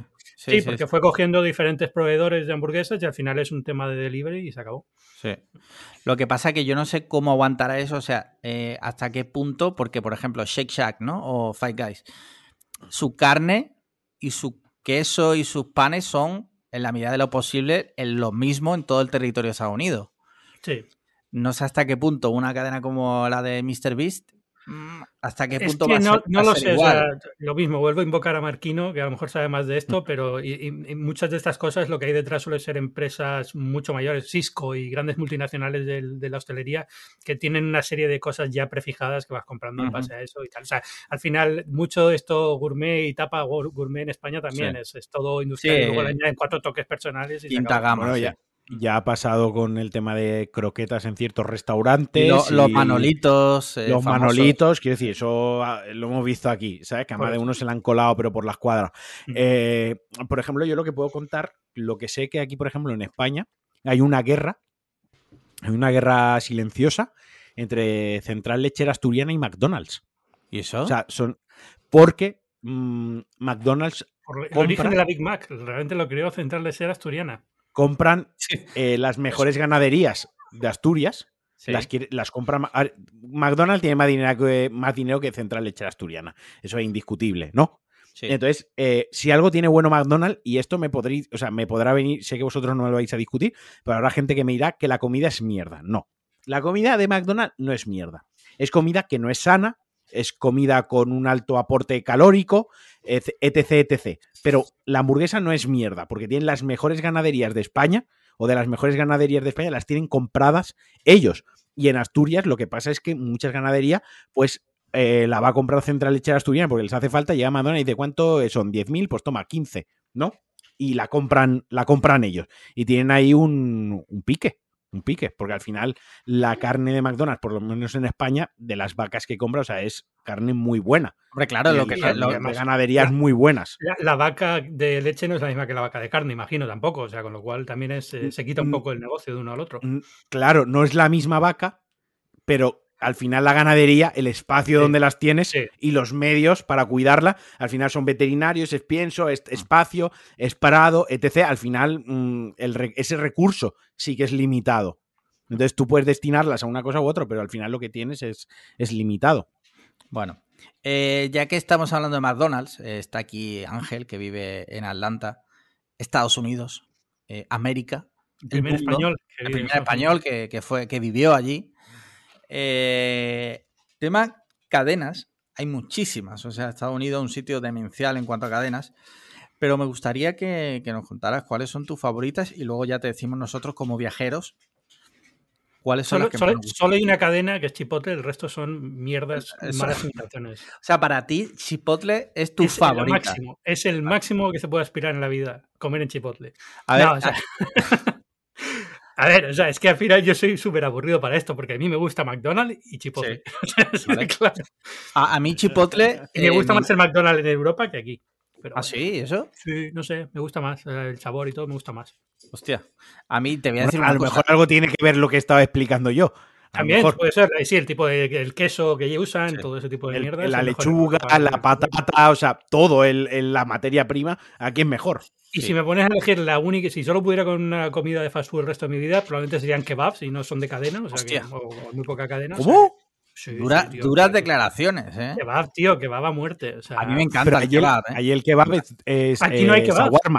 Es que aquí no ¿no? Tío, es una putada. No, no, aquí hay, eh, hay giros, eh, que son, se, asocian generalmente a, los griegos y, y, luego hay algún par de restaurantes de medio, de medio, medio oriental, oriental, de Oriente Medio, no me saldrá, joder, y, y, sí, te ponen, tienen kebabs y tienen esa guarma, pero nunca saben igual que los kebabs que se hacen industrialmente en Alemania, que son los que comemos en Europa. Sí, lo de, lo de tres euros y medio, ¿no? Eso, eso. Como eso, yo una vez vivía al lado de un sitio de kebabs allí en Madrid, cuando estuve viviendo en Madrid, y tío, fue, ahí fue cuando empezó mi declive. La, la, clave es que tienen que dejar el, el, trozo de carne dos días en el maletero del coche al sol. Sí, Fijando desde Alemania.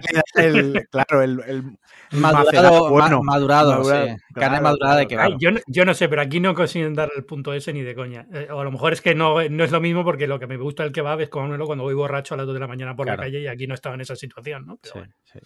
Eh, hablando de Chipotle, a mí me encanta Chipotle. Hay un sitio aquí en Málaga que se llama eh, Taco Away, que es lo más parecido. Sí. Aunque no tiene mi favorito, que es el de, el de steak, el de filete. Mm. Eh, no lo tiene. Pero tengo un problema con Chipotle, ¿vale? Por un lado, las raciones son eh, brutales. O sea, es una puta bola de comida, el burrito.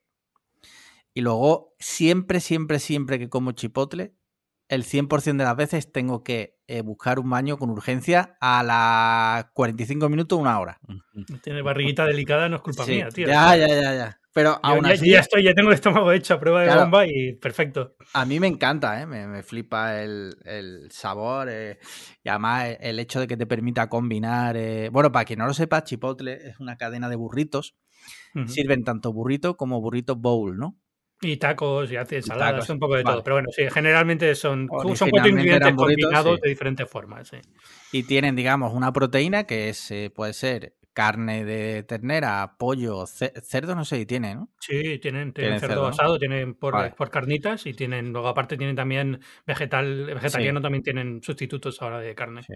Y aparte le, puede- le echan arroz, le echan beans, ¿no? ¿Cómo se, cómo se dicen beans? Judías. en- Se llama- ¿Judías? Se llama judías en español, creo. Vale, pantomima full. eh, ¿Cómo Es- se dice scarf- beans? Scarf. Sí. Scarf. Eso, es- eh, no me sale. Y luego, pues, pico de gallo, guacamole, queso y... A ver, está buenísimo.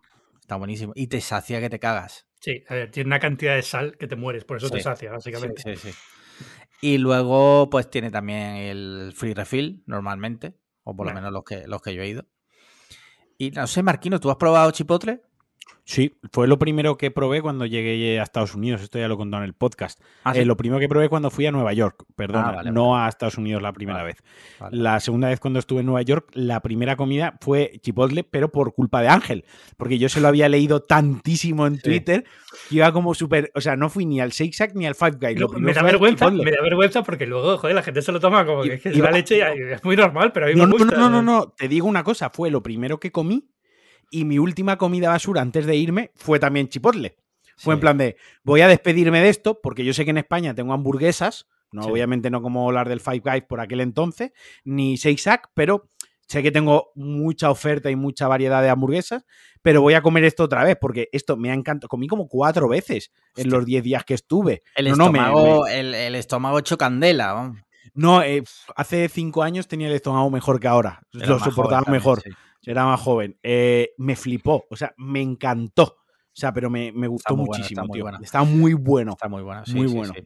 Eh, Además luego, tenía el refill de Dr. Pepper y ahí es donde me puse malo ya de la, beber la Dr. única Pepper. persona del mundo que le gusta el Dr. Pepper. Sí, Perdona, los cojones. Pero puto si jarabe, una- tío. en, en Estados Unidos es una bebida como la Coca-Cola. Yo a no nivel entiendo cómo sigue Coca-Cola. funcionando. Yo aquí no he visto nunca a nadie ver Dr. Pepper, pero está en todos lados, tío. En serio. Joder, pero si, si han patrocinado la Super Bowl no- años no, y todo. No, no es- no es, no es por tocarte los huevos, de verdad, que es que no he visto nunca a nadie ver Dr. Pepper. tío. Llevo aquí 12 Pues, años.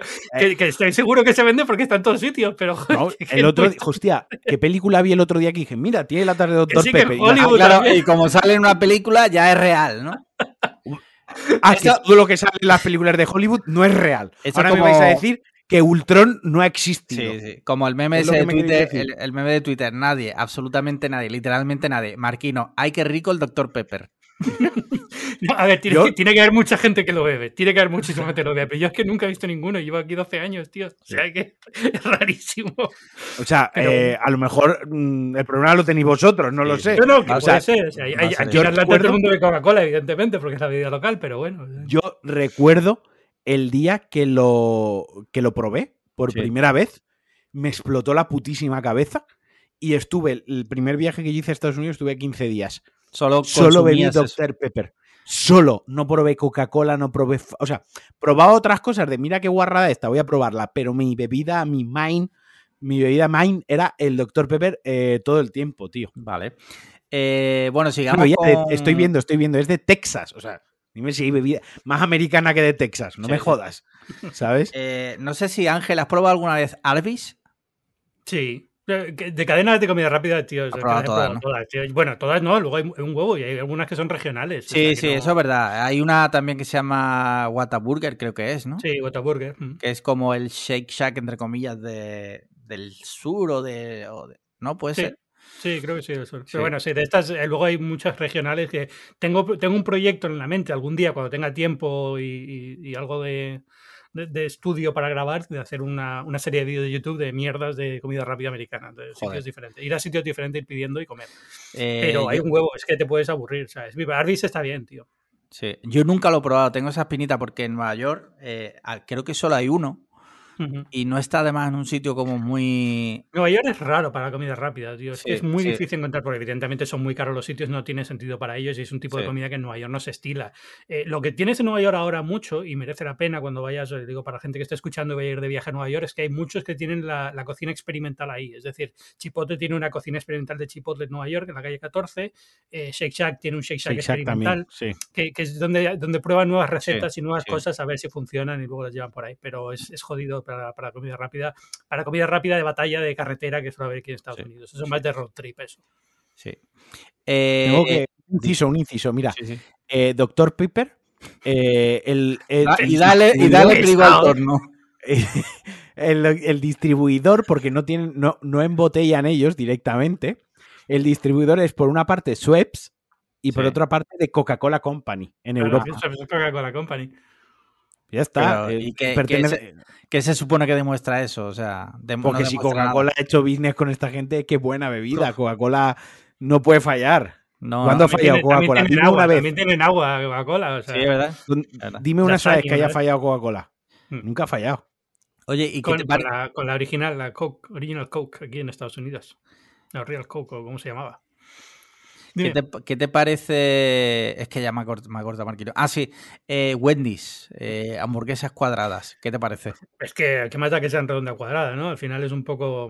Mm, es que da igual. A ver, la, parte de la buena de la hamburguesa cuadrada es que te sobran las esquinitas para comer así del, bollo, ¿no? Sí, Pero ah, eso, es más marketing que otra cosa. Wendy's me gusta mucho. Tiene la Baconator esta, que es puro bacon y carne, que es, una bomba. Y está cojonuda. Me tomé una vez una en un aeropuerto y. Qué vuelo, tío. Fue, fatal de aquí yo.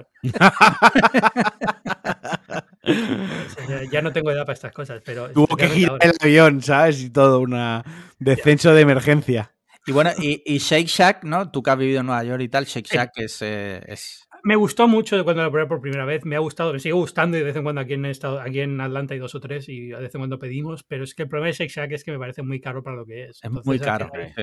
El sabor que tiene es único y eso me gusta, pero es... Eh, me cuesta mucho. Y de hecho, normalmente cuando pedimos hamburguesas, hay una cadena aquí local de Atlanta que se llama Grind Burger, que está muy buena, que Grindhouse o Grindhouse, sí. Y, es la que solemos pedir, si no, Five Guys y Shake Shack es como la tercera en, en importancia. Vale, vale, vale. Curioso. Yo, claro, yo como siempre ha sido de turista, pues siempre un par de ellas caen, ¿no? No lo tengo tan cerca como tú. Entonces. Eh, pues hay, muchas, hay muchas de estas que dependen mucho también de la novedad, el interés que tengas, el hecho de que seas turista y te de paso y sea probarla. Por ejemplo, In and Out, en una época en la que me gustaba mucho, ahora no me vuelvo loco por In and Out, ni mucho menos. Yo recuerdo In and Out cuando lo probé eh, en el 2016, que fue lo primero que comí nada más aterrizar en, en Los Ángeles. Mm, no me flipó me pareció que el pan estaba seco, las patatas no sabían absolutamente nada, las normales, ¿eh? no las mm. animal style. Sí. Y digo, es verdad que es muy barato, me parece que en comparación a Shake Shack o Five Guys va muchísimo mejor de precio. Sí. Pero no está tan bueno, o sea, no... No, no, está. Si, si quieres barato, todo es White Castle, ahí están baratísimas. Pero, pero en fin, todo este tipo de cosas al final es que te digo, me gusta mucho el McDonald's, pero es verdad que el McDonald's es un tipo de comida muy especial que tengo asociada a estoy solo en casa jugando a videojuegos y me quiero una Big Mira, yo te voy a decir una cosa. Para mí, y esto lo voy a decir, o sea, hay hamburguesas que son mejores, hamburguesas que son más ricas, más caras, pero creo que la hamburguesa perfecta es o bien la doble con queso del McDonald's o la doble cuarto de libra con queso de McDonald's creo que cuando pienso en una hamburguesa con queso, creo que es lo que mejor representa el concepto. No sé si estáis de acuerdo conmigo. Yo llevo ah. tatuado un cuarto de libra con queso. pero normal o doble. Normal, pero bueno. Ah, el doble es que lleva más carne. se puede ser, era más caro. Claro, ya que lleva más carne. O sea, no, el sabor es el mismo, solo que lleva más carne. Ya, bueno, ¿y por qué no te tatuaste uno mini, no? Si es igual, si el sabor es igual. No. no. Respuesta, no. Pero, a ver, sí, lo puedo comprender. Si tampoco es muy difícil para mí buscar una hamburguesa estereotipo, porque cada una sabe diferente, ¿no? Pero bueno. Sí. bueno, pero. Y, no entramos en los debates de qué es hamburguesa y no es hamburguesa. No, no, no, no, no. no, no, Luego, tema pizza, ¿no? Porque tú has vivido en Nueva York y los neoyorquinos, otra cosa no, pero son pesados con la puta pizza. Son como los valencianos con la puta paella, ¿vale? ¿Qué cojones le pasa en la cabeza a los neoyorquinos con la pizza? Que han descubierto que tiene una cosa muy buena y el resto del mundo se lo quiere copiar, pero nadie puede hacerla como Nueva York, tío. ¿Cómo? ¿Cómo? ¿Cómo? ¿Cómo? la pizza de Nueva York solamente se puede hacer en Nueva York. El estilo de pizza de Nueva York. Hay, pizza muy buena fuera de Nueva York, pero la pizza de Nueva York es la pizza de Nueva York. Es diferente al resto de pizza. Igual que la pizza de Chicago es diferente que la de Nueva York, igual que la napolitana es diferente y toda esa mierda. Que la gente, la gente escucha esto y no lo ve. Esto lo está diciendo Ángel sin reírse. o sea, lo está diciendo ¿Serio? 100% convencido. Igual que hay una manera de comerse la pizza en Nueva York y cualquiera que se la coma de otra forma está haciendo una herejía completamente. doblando la, el slide. la mitad, el slide y el slide grandote. O sea, la pizza en Nueva York es una pizza gigante con una base crujiente, eh, dura y ya está, y finita, muy finita, y ya está. Ah, yo la forma más, más eficiente que he visto de comerse una pizza es hacer un rulo con lo que viene siendo toda la pizza y como si fuese un kebab. Pero eso, eso, ¿quién lo hace? Eh, los youtubers esto de comida. Claro, sí, sí. Y he dicho la manera. Lo veo de la manera más eficiente. Yo no he dicho que sea la mejor, ni la más sabrosa, ni la que más se disfruta. De hecho, la más eficiente. Yo, te, Perdona. No, con, respecto a la pizza, eh, a la pizza, la mejor pizza que yo me he comido es la de artichoke. Está muy bien, me gustaba mucho. Sí, yo vivía al lado de tres o cuatro de estas también. O sea, es que al final, joder, es un. Pero luego, sitios muy malos. Luego también. Eh, yo voy a decir, para mí la mejor es eh, Blicker Street Pizza, porque esa es la típica quinta esencial de Nueva York, de slice suelto que te comes por la calle y tal. Eh, al lado tenía una de 1929 que se llamaba Jones Pizzeria, que es la típica clásica, desde, pues no fue la primera que se abrió en Nueva York, pero fue la tercera, una cosa así. Y también es, claro, pero ya esas de sentarte y tal, pero bueno, igual. Y, son mis dos favoritas, pero porque es que estaban al lado, tío. Es que he sacado de la, pobreza a los dueños de esta pizzería, yo solo, tío. Has Luego, pagado la universidad de todos sus hijos. Todos los hijos. Hay una también muy típica que es Joe's Pizza, porque se supone que van los famosos. Eh, pero es muy parecida a Blicker. O sea, Joe's y Blicker para mí son equivalentes, están al lado una de la otra. Es que están, ahí como 5 o 6. ¿eh? Y... que está cerca también ahí. Y te voy a decir algo y ya se me ha olvidado. Eh, no sé qué te iba a decir de Joe's Pizza te iba a decir algo, pero. ¿Tú, tú cómo cortas la pizza? trabajar... ¿Cómo cortas la pizza, Ángel? ¿Con tijeras o con cortapizza? a mí me la dan cortada ya. perdón. Ok.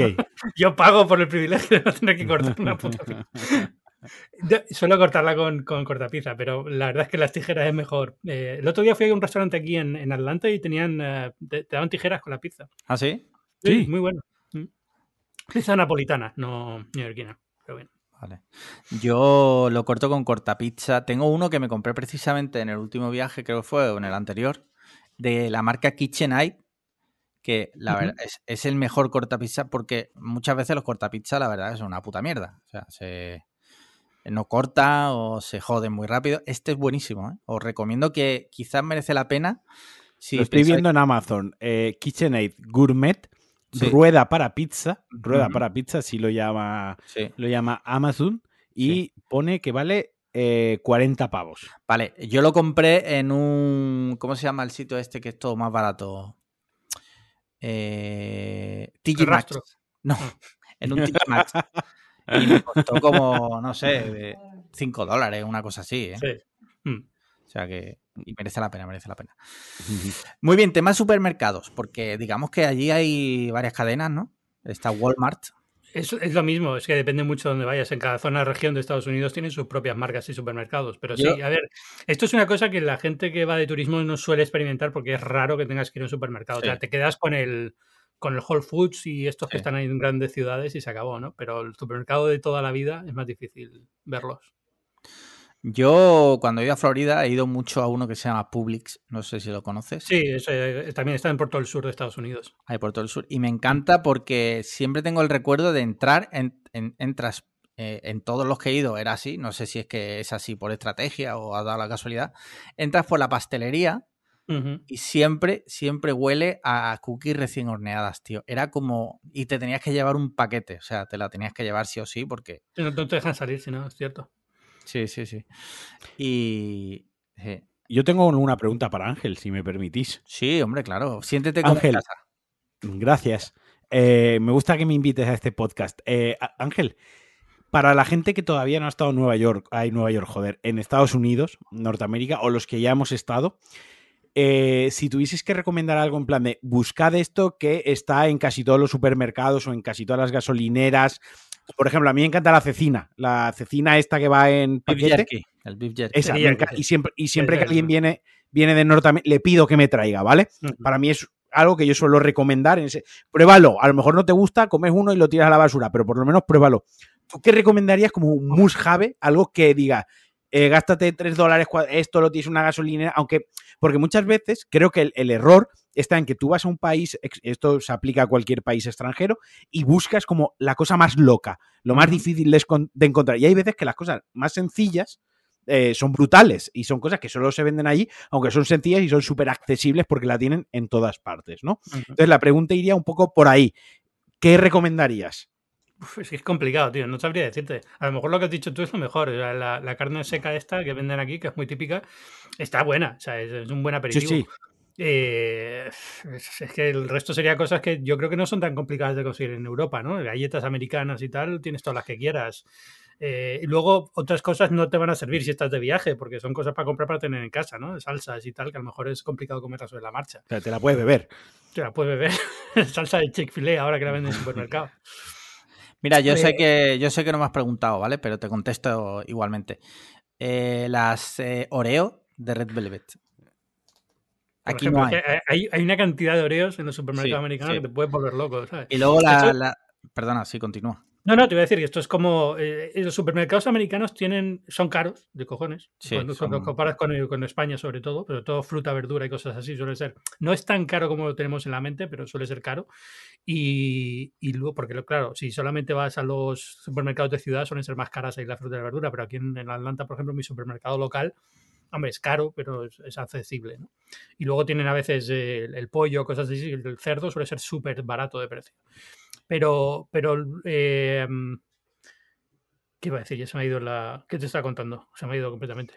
Del tema de, de la El tema de cosas, de las guarrerías típicas que se pueden comprar y, y tal. ¿Qué recomendarías? Es que ni sé, ni sé por qué venía con todo esto del, pollo y el precio de, las verduras. Ah, sí, la variedad, la variedad que tenía. Es que tiene una variedad cojonuda porque, por ejemplo, eh, cosas que en España no tenemos. Eh, salsas de pasta. Dices, joder, todos los supermercados en España tienen salsa de pasta, pero es que aquí tienes una cantidad de salsas de pasta que te vuelves loco. Las Oreo, lo mismo. Eh, tienen, para ciertas cosas, tienen una variedad enorme de producto. Sí, yo, yo recuerdo del Mountain Dew que me flipa, me flipa que vas allí y tienen como ocho sabores. O sea, mm. y luego tienen Mountain Dew normal, Mountain Dew eh, cero, Mountain Dew de no sé qué, Mountain Dew de no sé qué, cero, eh, Mountain Dew Energy. y es como, hostia, eh, no, te da tiempo a probarlo todo tampoco. Quizás, quizás alguien de España que eh, mañana viajase a Estados Unidos por trabajo, ¿no? Que es la circunstancia por la que podría trabajar, ahí viajar, quizás yo le recomendaría que lo que comprase fuese una vacuna, que se, comprase una vacuna, que aprovechase. Ya que está ahí, vacúnate. En algunos supermercados te la ponen también. Claro, o sea, cómpratela y póntela. Y luego ya si quieres pruebas el Jif Belkin o el Dr. Pepper o lo que te salga a ti de las narices. Pero lo primero, cómprate la vacuna. Por favor, me encanta, me encanta lo de Jim, Belkin. Eso. Jim Belkin. que, eh, una pregunta, Ángel. ¿Tú te has vacunado? Sí, bueno, la primera de Moderna y ahora la segunda es pasa mañana, el 16. Qué bien, qué bien, qué bien. Y la segunda dosis. Sí, sí, sí. Pero te has vacunado porque tú has querido, porque como ando un poco perdido con el asunto, pero tú tienes seguro y te lo y te llaman o no, o sea, eh, la vacunación está cubierta por el gobierno federal. Todo el mundo se puede vacunar en Estados Unidos, aunque no, no tengas seguro, aunque no seas estadounidense, eh, con que estés aquí, normalmente suelen dar poner la vacuna. Eh, y lo solicitas tú. Lo solicitas tú, exacto. Eh, yo me la puse porque había una de estas de... Mm, eh, me la, pusieron antes de ser elegible para, vacunarme, ¿no? Eh, el periodo todavía estaba cerrado a mayores de 65 años, pero en los supermercados en los que estaban vacunando, cuando la gente no aparecía en la cita que tenían, tenían que tirar esas vacunas porque tienen que estar refrigeradas y una vez se refrigeran hay que inyectarlas. Entonces, al final del día, ya hacen eh, una lista de quien quiera, de, quien quiera ponérsela. Si has llegado, te estás en la lista apuntado, te dicen, oye, nos sobran 15 vacunas. Los 15 primeros de la lista se la ponen. Y en una de estas nos fuimos a un Walmart eh, a 20 minutos de Atlanta y nos apuntamos en la lista y nos llamaron y nos la pusimos. Eh, pero claro, entiendo que ahí cuando te apuntas en la lista ya te tienen en cuenta para la segunda dosis. Eh, porque si se supera el periodo. Es, es, que no, es, no era tan claro, o sea, no, es, no, estaba sistematizado, simplemente lo estaban haciendo así. Eh, la farmacéutica de ese Walmart era amiga de una amiga y nos dijo: todos los días estamos teniendo que tirar vacunas porque no viene gente a ponérselas. O sea, como es, es un puñetero caos, como lo han organizado aquí, la gente está pidiendo tres citas a la vez para poder asegurarse que le daban una, con lo cual el día que le daban las tres, pues iba la primera y las otras dos las dejaba ahí, ¿no? Y entonces estaban teniendo este problema bastante común y dijeron: venidos y apuntaros porque es muy probable que esto que se fue, fuimos y nos tocó una vacuna. Así que, y, ahora ya la segunda te la ponen, una vez te has la primera, te ponen la segunda. Pero bueno, ya hoy en día es fácil porque ya hoy en día está abierto prácticamente a cualquier adulto te la ponen.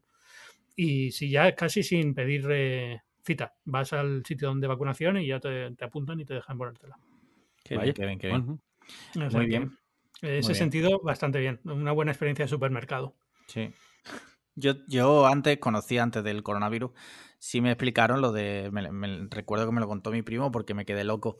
Que, que lo hacían con lo de la gripe. Que podías ir, te vacunaban gratis de la gripe. y me quedé loco, digo, joder, imagínate en España, vas al Mercadona y te, y te vacunan de la gripe. No, pero bueno, lo equivalente sería a lo mejor el corte inglés, que no creo que tenga farmacia. Tiene farmacia, pero para farmacia, no tiene farmacia. Es, la diferencia. Aquí es un poco así. Es eh, aquí, como tienen farmacias dentro de los supermercados, eh, están separadas físicamente, pero hay una zona de farmacia. Eh, ahí hay doctores y practicantes que te pueden poner una vacuna, ¿no? técnicos médicos que te pueden poner una vacuna. Pero vamos, es, parte de la tontería americana que tienen aquí con todo esto de la, de la venta de medicamentos. Yo el otro día vi en el baño del Mercadona precisamente un hombre vacunándose. No sé qué vacuna era la que se estaba poniendo, porque tenía, se había puesto en el brazo así. Tenía muy mala pinta, pero no sé cuál sería. se tenía que calentar primero. Sí, con una cucharilla. Que, y luego te tenías que poner como una goma para que la vena se notase bien, ¿no? Sí, sí, sí. Pero no le pregunté tampoco. Me ofreció, esa es, una, es una, es una vacuna es una vacuna que requiere 120 dosis en un mes para que sea efectiva. Madre mía. Bueno, pues eh, si os parece, llevamos ya una hora y cuarenta. Pasamos a la sección videojuegos. Eh, a ver si me das un titular, porque siempre te llevas, Marquino, siempre te llevas tus titulares de videojuegos a tus podcasts de videojuegos. Porque no, juego, porque no juego a videojuegos ya. Pero una noticia. te, doy yo, una, te doy yo una. Ángel Jiménez ha empezado a jugar al Death Stranding. Ahora. Ahora. 2021. 2021. Abril de 2021. ¿En qué capítulo estás? Todavía en el primero o el segundo, a lo mejor. O sea, tempranito. He llegado a cinco puestos diferentes, nada más. ¿Y, ¿Y qué te está pareciendo? Muy Kojima, muy Kojima. O sea, muy bien. Me gusta mucho por los paisajes, por la ambientación, todo esto me gusta mucho. Pero hay veces que chirría, como suelen chirriar los de Kojima. O sea, los nombres de los personajes, todo eso es como tío. O sea, es como. Tiene una buena idea, crea mundos interesantes alrededor y dices, pero si no tuvieras esta mentalidad un poco adolescente a la hora de, pensar los nombres de la gente, el Deadman, no sé qué, el, Die Hardman, llevar máscaras, no sé qué, es como, eh, si trabajas todo eso y haces que la gente tenga nombres normales y tal, es un mundo más creíble. Sin, sin, sin querer excusarlo, porque yo soy kojimista a muerte, sí que te digo cuando llega al final del juego, todo esto no, se, no es como dice, ah, era perfecto, ahora me encaja todo. Pero sí que él lo justifica. Lo justifica. Otra cosa es que a ti la justificación te encaje más o menos y sigas pensando que tiene ese puntito que entiendo perfectamente a lo que te refieres. que, le resta dramatismo. Sí, es más que nada es eso, que le resta dramatismo, porque no es un problema con el mundo. O sea, el, mundo que te, que te, presenta yo me lo creo. O sea, hago suspensión de la realidad y ningún, de la credibilidad y perfecto. O sea, yo me meto 100%, mezcla el mundo de los vivos y los muertos a topísimo. Pero es cuando empieza a meter cosas que no hacen falta. Lo de los, las estas de los monsters. Eh, sobre todo cuando sabes que, ah, no, no, es product placement, es simplemente que le gustaba a él y decidió ponerlo, tenía ahí no sí, para no ponerlo. Eh, pues, queda un poco raro, ¿no? Eso es precisamente lo que me gusta de él, que él pone cosas porque le gustan, no sujetas a un interés de detrás el publisher que le ha dicho, hemos hecho un partner con Monster y tienes que poner la lata. O como cuando te duchas, que sale el rótulo de la MCA, eh, AMC, de mm. eh, Ride with Norman Reedus, la serie de Norman Reedus, ¿no? Al final lo hace eh, porque quiere. Sí, bueno, pero y luego eh, tiene a veces toques, como ya te digo, como muy de, alguien, de un adolescente que se monta una película y, el, guion, el argumento puede tener puntos brillantes, pero también tiene este, este toque de, un poco eh, de cringy, ¿no? De decir, pues, cómo, trata América, cómo trata la idea esta de patriotismo, no sé qué, no sé cuánto en América. Es como, tío, es un poco. Un poco bueno, al final, tú sabes.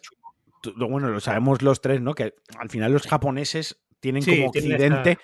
Ellos les encanta coger Occidente y, y, hacer lo suyo, ¿no? Es sí, pero, lo hacen muy suyo y queda raro. hacer, pero, claro. pero es como, es como pasaba con, eh, con Solid Snake y Solidus Snake. como los nombres, esto que Liquid, no sé Liquid Snake, sí.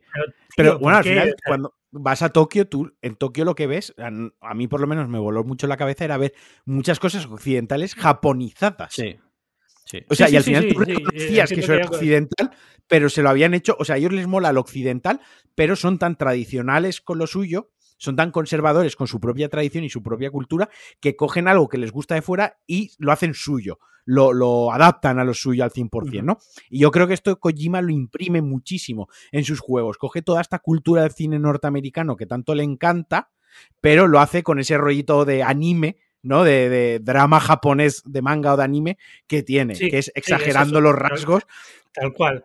Es eso, es al final es como un anime que está súper exagerado, ¿no? Y, cuando veías tú en un anime, en un manga, eh, al típico occidental y tenía como la, el mentón súper marcado, las facciones, lo alto que era, ¿no?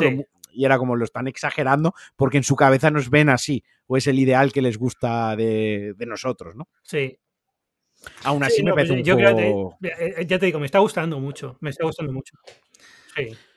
Yo como eh, noticia eh, diría esta semana creo que lo más guay que ha habido, así lo que más ruidillo ha hecho, ha, sido que se supone, o, según Insider, Naughty Dog está trabajando en un remake del primer The Last of Us para PlayStation 5 que se ha comentado que si era el equipo B, si no era el equipo B, que lo tienen ahí hecho, bueno, lo tienen casi hecho, no hay nada confirmado, obviamente. Pero, pero... si eso eh, ellos le dan a un botón y ya sale solo eso, ¿no? Claro, el botón de hacer juegos. Claro, no, pero tienen el juego ya, lo mete, le dice hacer eh, gráficos. Más resolución, 4K. Textura nueva. Sí. No, pero ahora en serio, me parece, joder, ya se podían. Leí la noticia y, joder, yo lo que quiero son historias nuevas, tío. Podían sacar el parche de The Last of Us 2 para PlayStation 5, por ejemplo por ejemplo. A mí, egoístamente, como ya me he pasado los dos y todos los Uncharted y tal, yo lo que quiero son historias nuevas. No quiero más remake, tío. No quiero más. Ya. Entiendo, entiendo ese punto de vista, pero también entiendo el punto de vista comercial y económico, la decisión de muchísima gente va a llegar por primera vez a los viejos con PlayStation 5, porque ahora están más, más de moda que nunca y quizás la manera de, pues si lo sacamos lo van a volver a comprar, lo van a volver a jugar, porque muchísima gente no lo ha jugado, tiene una PlayStation 5, está el 2 ahí y demás, pues oye... Mm, o sea, sí, pero... Entiendo la decisión comercial. El que quiere ¿eh? jugar al Last of Us 1 con una PS5, ahora mismo puede jugar. Eh, sí, mm. no. Es complicado, mm. porque y, más en ciertos juegos que en aquella época eran gráficamente impactantes y ahora ya no lo son. y, el impacto gráfico era parte de la gracia del juego, ¿no? Entonces es como. Si ya no tiene ese, ese toque que en ese momento te dijo hacer wow, que a todos, no sé, Last of Us 1 fue como Dios mío. Yo recuerdo estar en el E3 el día del trailer y, que casi me caigo de la silla. Y, claro, si se pierde esa parte del impacto, el juego en sí está muy bien, pero no tiene eso que también te daba, te daba gracia. Y esto pasa mucho, es decir, eh, eh, por ejemplo, jugar eh, ahora jugar Spiro, por ejemplo, ahora es mucho mejor gracias al remake este que han hecho. sí.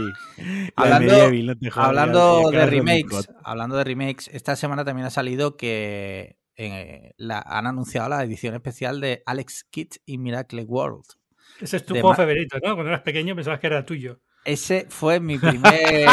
mi, sí, un poco hecho para mi primer videojuego. Pues el juego, a mí no es como el capítulo de Homer con los cereales esos que ve su cara en, el paquete de cereales. No, pero, pero fue mi primer videojuego en la Master System 2 que venía en la memoria. Entonces, para mí, ese juego es eh, lo que empezó todo. Mm. Entonces, yo seguramente me lo pillaré porque he estado viendo. Tiene unos graficazos, la verdad. Eh, bueno, todos los graficazos que puede tener un plataforma 2D, ¿no? Sí, no, pero a ver, pero venía, todo esto venía que eh, todos estos juegos antiguos los puedes jugar hoy en día muy fácilmente. no es que no haya emuladores, sí, Master System, pero cuando los juegas no tienen ese mismo sabor que tenían en aquella época porque ya son mecánicas que ya te sabes de memoria, eh, los gráficos ya chirrían, la música chirría y la parte de nostalgia tú lo has mejorado mucho en tu cabeza, pero cuando lo ves dices, eh, bueno. Con lo cual, los remake tienen su sentido por eso. Sí, claro. Lo, pillaré, lo pillaré. Por ejemplo, y rápidamente acabo con el tema de Last of Us. Eh, cuando has jugado de Last of Us 2 no puedes volver al 1. Ya no te digo por un tema de gráficos, que eso se puede perdonar más según el ojo crítico que tenga uno. Pero por ejemplo en The Last of Us 2 tiene mecánicas muy buenas como la de arrastrarte por el suelo, que te puedes tumbar en el suelo, y en el 1 no está. En el 1 te puedes agazapar, pero no te arrastras por el suelo, por poner un ejemplo. Pero ¿sabes por qué es eso? Porque en aquella época, en el mundo ficticio que imaginan, el ser humano todavía no ha desarrollado la, capacidad, de, reptar. De reptar. Claro, a lo que voy es, hay ciertas mecánicas, como por ejemplo el tema de los perros, que en el 2 es un enemigo, en el 1 no está. Eh, ciertas cositas que, joder, pues si las puedes implementar en el 1, puedes enriquecer ese juego, actualizarlo y le puedes añadir un poquitín más de profundidad. Eso lo hizo muy bien Metro Redux, que cogió Metro, la saga Metro Last Light y demás, que cogieron el Metro 2 y todos los avances que habían hecho en jugabilidad, aparte de gráficos, pero en jugabilidad, los implementaron en el 1. Y la verdad es que el juego ganaba muchísimo. Pero que no te, digo, Si, te parece mal, si te parece mal, tú piensas en esto como si fuera Last of Us y Last of Us de Snyder Cut. Sí. Claro. pero, que ahora llegaremos a, la pregunta de que no, que, no, que, no, digo que me parezca mal, sino que egoístamente para mí, yo lo que quiero son juegos nuevos que no he jugado. Ya está. Mm. Y creo que en cierto modo, igual estáis de acuerdo conmigo o no, pero creo que es una reivindicación entendible. ¿no? Sí, sí, sí. No. Sí, sí, claro, es una postura de mucha gente. Que esos tienes, eh, es decir, que hay millones y gracias a Dios hoy en día es lo que no podemos estar siempre dependiendo de Naughty Dog para hacer buenos juegos. Lo que tenemos que tener son cinco o seis estudios y que vayan compitiendo y que, los También la, y que también la gente está un poco confundida con esto, porque esto probablemente lo esté haciendo el equipo B de Naughty Dog con el apoyo de uno de los siete o quince estudios que tiene Sony para desarrollar sus propias mierdas, ¿sabes? Que quiero decir que no es que han cogido a todo Naughty Dog, los han parado y les han dicho, haced esto. Probablemente ellos estén con sus proyectos, pero Naughty Dog se caracteriza por ser una empresa que pasa muchos años desarrollando sus juegos. y hasta que... de aquí a que veamos su historia nueva, que la estarán ya trabajando, pasarán años. Oye, y pregunta, pues, pregunta que te hago. Pregunta que te hago. ¿De David Cage se sabe algo? Que está vivo. Joder. Me imagino. Pero si hay algún proyecto o algo. Pues ahora sí que me venga, no sé si a Ángel le viene algo a la cabeza. A mí no. Vale, vale, vale. Pues ya está, solo eso. Muy bien, tema videojuegos eh, finiquitado. Y ahora vamos al tema series. Eh, Ángel, ¿alguna serie que hayas visto recientemente? He terminado, he dedicado todo el mes, los últimos dos meses, a ver y terminar eh, Homeland, que son ocho temporadas. No jodas, yo la dejé en la tercera, cuando muere Brody. Pues, eh, joder, Ahí la, la serie a una cuanta gente, pero vale. Hostia, pero esa, esa eh, de, pero hace cinco años. Pero escúchame que en el minuto 15 del podcast le hemos jodido de las tofas a mucha gente. y estamos hablando de que habrá gente que lo juegue al remake nuevo con PlayStation 5. Yo, no había. Yo, no había visto The Homeland. O sea, había, empezado a ver la primera temporada y me quedé al final de la primera temporada. Y durante muchos años no volví a tocarla. Pero empezamos a verla de nuevo y con la tontería empezamos, empezamos y me ha terminado eh, esto ayer me lo terminé muy bien, me gustó. ¿Y qué tal? Eh, a partir de la muerte de Brody. No, eh, la, serie evoluciona muy bien, es una serie muy buena. Lo que pasa es que cansa mucho verla de episodios de una hora y es muy de espionaje y es como muy, muy cansado, es una putada. Porque, porque la serie en sí es buena y tiene momentos muy buenos de tensión y si te gusta el tema de espionaje está muy bien hecha y los personajes son muy buenos, o sea que al final tiene, tiene su puntito. Y, aunque ya no está Brody, siguen haciendo cosas bastante chulas y la historia va avanzando y en, en buena dirección. Yo tenía una todo bastante bien. Yo tenía una teoría cuando terminé de ver la serie, cuando muere Brody, conociendo la serie, cómo pegaba los giros que pegaba y tal. Digo, estoy seguro de que Brody vuelve. Eh, o sea, estoy seguro que de repente Brody en realidad no está muerto, está vivo y vuelve. No, no quiero que digas si sí o si no, porque eso ya sería spoiler. Estoy poniendo cara de póker, tío. Ya, ya, Por eso, por eso. Esa es mi teoría. Que, la serie está muy bien y me la, por fin me la he terminado. Y esto me ha parado de ver otras series que me hubiera gustado ver. por ejemplo, de Winter Soldier tengo visto el primer capítulo y nada más. Tampoco me gustó mucho el primer capítulo, ¿no? Pero Pues está muy bien, ¿eh? ¿Mm? Está avanzando bastante bien. Primero me dejó un poco Sí, sí, sí, sí. Yo creo que mejora, ¿eh? Yo he visto dos. Está he visto bastante guay. Sí, a ver si este fin de semana me puedo poner también y. A, mí, a mí me está gustando más que Bruja Escarlata porque no es tan pretenciosa. Ah, o sea, eh, o sea, como no sale una mujer, o sea, como son dos bros, ¿no? Eh, como ah, tipos duros, ¿no? Eh, ya es tu serie favorita, ¿no? Te equivocas porque sí que salen mujeres, pero ok. sí, lo has pillado, ese es el concepto. No, pero Bruja Escarlata parecía que quería primero hacer tenía ese rollo trascendente, pues, que imitaba las sitcoms, ¿no? Que cada episodio era un guiño a una sitcom, cómo evolucionaba. Luego le quería imprimir un, punto muy dramático, ¿no? Muy sentimental a la serie. son series muy distintas. Y, Winter Soldier es más carnaza de acción, de, o sea, de, de, película de acción, de lo que yo quiero. Yo no quiero lo siento si alguien se siente ofendido con esto y quiere que las películas Marvel sean como el ciudadano Kane del cine, ¿no? Para, para mí no, para mí Marvel yo me pongo Winter Soldier y el Falcon y lo que quiero ver, un tío con un brazo robótico partiendo hostia y otro tío con unas alas de, metal volando por ahí. Fin. O sea, es lo que le pido a la serie. Yo creo que hay un poco para todo, la verdad. Pero que, bueno, que te respeto tu opinión, obviamente. Que quiere decir que el cine superhéroe puede ser un cine serio, eh, que aporta, etc, etc. Pero creo que dentro de ese cine superhéroe es más serio, que quiere aportar con más dramatismo, más, tal, no encaja, no encaja del todo Marvel como tal, ¿sabes? Ya está, esa es mi, opinión. Ahora podéis buscarme y matarme si queréis por ella. No, no la vais a cambiar. No, que tiene licencia de armas, tío. hostia, verdad, verdad, No, pero ahora en serio, eh, simplemente preguntarte, ¿alguna serie ¿A mí? Sí, claro. No, eh, estoy viendo Winter Soldier. Ah, Futurama, me estoy viendo Futurama, eso sí. Ah, sí. Yo me vi el día que estrenaron Star en España, me vi como dos, tres del tirón. Eh, la vi doblada, ¿eh? si te digo, porque para Sí, yo también la veo doblada. No por nada, pero yo en su día la vi doblada. Para mí esas voces ya están en mi cerebro, ¿no? Y, es, muy, está muy bien doblado. Bender, por ejemplo, es mil veces mejor en español que en, original. Es muy bueno Bender, tío. Y incluso Fry, eh, con la voz de Will Smith eh, en El Príncipe de Está muy guay. Pues mira, yo he visto una serie que la podéis ver en Starz, en España. Eh, Starz es una. Lo podéis contratar con Amazon Prime Video. Creo que tiene un mes gratis y todo. Es una serie británica que se llama Normal People, gente normal está muy chula. O sea, me ha encantado. Es un chico y una chica que se conocen en el instituto. Y bueno, eh, y como bien dice la serie, normal people. Es gente, no les pasa eh, en cosas, ¿sabes? No es como otras series que eh, pasan grandes eventos. No, gente normal, la vida de gente normal está muy, aún así, muy chula. Os la recomiendo encarecidamente.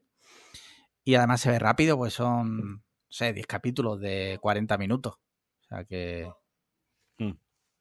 No, me apuntan, me apuntan por aquí, son 12 capítulos, pero bueno, lo dicho. Os la recomiendo encarecidamente. O sea, si, os apetece una serie así de drama, ya sé que no hay tiros, con lo cual Marquino, pues seguramente eh, se aburrirá o se quedará dormido. Pero es muy bonita, es muy bonita. Sí, sí, la recomiendo encarecidamente. Normal People. Vale. Hoy, hoy es que la noticia de cine ha sido, está todo eclipsado por el tráiler de Fast and Furious no, No he podido verlo todavía, tío, no he podido verlo. te va a volar la cabeza, tío, es impresionante. sí, o sea, para mí la película se vende sola, que es John Cena. O sea, parece John Cena, tengo que ver la película. Eso para Es la única película en la que añade personajes y baja el nivel de coeficiente intelectual. Es alucinante. Pero eh, además, hay una cosa que a mí me, parece increíble de la saga. Entiendo por qué lo consiguen. Porque es metiendo más dinero del que meten Marvel, eh, Disney en las películas de Marvel, posiblemente, ¿no? Eh, que es el hecho de que tienen actorazos, joder, tienen cada vez van metiendo como actores muy potentes. Bueno, no diría, no diría, no diría actorazos. No, No, pero Charlize Theron es una buena actriz. Sí, me vas a decir ahora que no. Bueno, está Charlize Theron, está también la británica, esta, eh, esta mujer mayor británica. Claro, eh, también sale, la que hace la de madre de. La única mujer mayor británica que existe. Sí, existe. de hecho, es la segunda mujer mayor británica. La primera es la reina, obviamente. La segunda es ella. Eh, pero que consiguen mantenerlo en el cast película tras película. O sea, no es de estas sagas que se van cayendo unos actores. O sea, meten pasta para que todos sigan ahí. Cada película aumenta el cast, nunca disminuye. Al final llegará en Fast and Furious 15, tendrán una línea de diálogo cada uno. Vin Diesel tendrá tres, pero es que ya no cabrán más líneas del diálogo en de la película. Es que, joder, una película es Vin Diesel, The Rock, eh, John Cena, Charlie Theron, eh, Jason Statham, eh, el resto que salen, los random. Joder, la hay que verla. Lo que pasa... va a salir Ruby, Ruby Ah, no, no, es. No, me he rayado, vale. No, esa salía en Triple X. Mm. Eh, lo que pasa que en esta, en esta no, no sale The Rock y. Mira, Helen Mirren, ¿vale? Helen Mirren. Helen Mirren. Era la actriz que. ¿En este no sale The Rock, ¿por qué? No sale The Rock y Jason Statham porque tienen. A ver. Eh, sí, hicieron un spin-off, ¿no? Hicieron un spin-off. Este, hicieron un spin-off. Hicieron un spin-off que a, Vin Diesel le sentó muy mal porque Vin Diesel tiene un concepto de la saga Fast and Furious de que todos son familia. Entonces todos deben salir en todas las pelis, en la medida de lo posible. Claro, cuando ¿Esto nosotros dos... Esto es real. Esto es real. Esto tú... Vale, vale. Como experto en Fast and Furious. Confirmado, confirmado Vin Diesel. Eh, cuando, cuando los otros dos hicieron el spin-off y no contaron con el resto del cast, eh, según tengo entendido, a Vin Diesel le sentó muy mal, o sea, muy mal.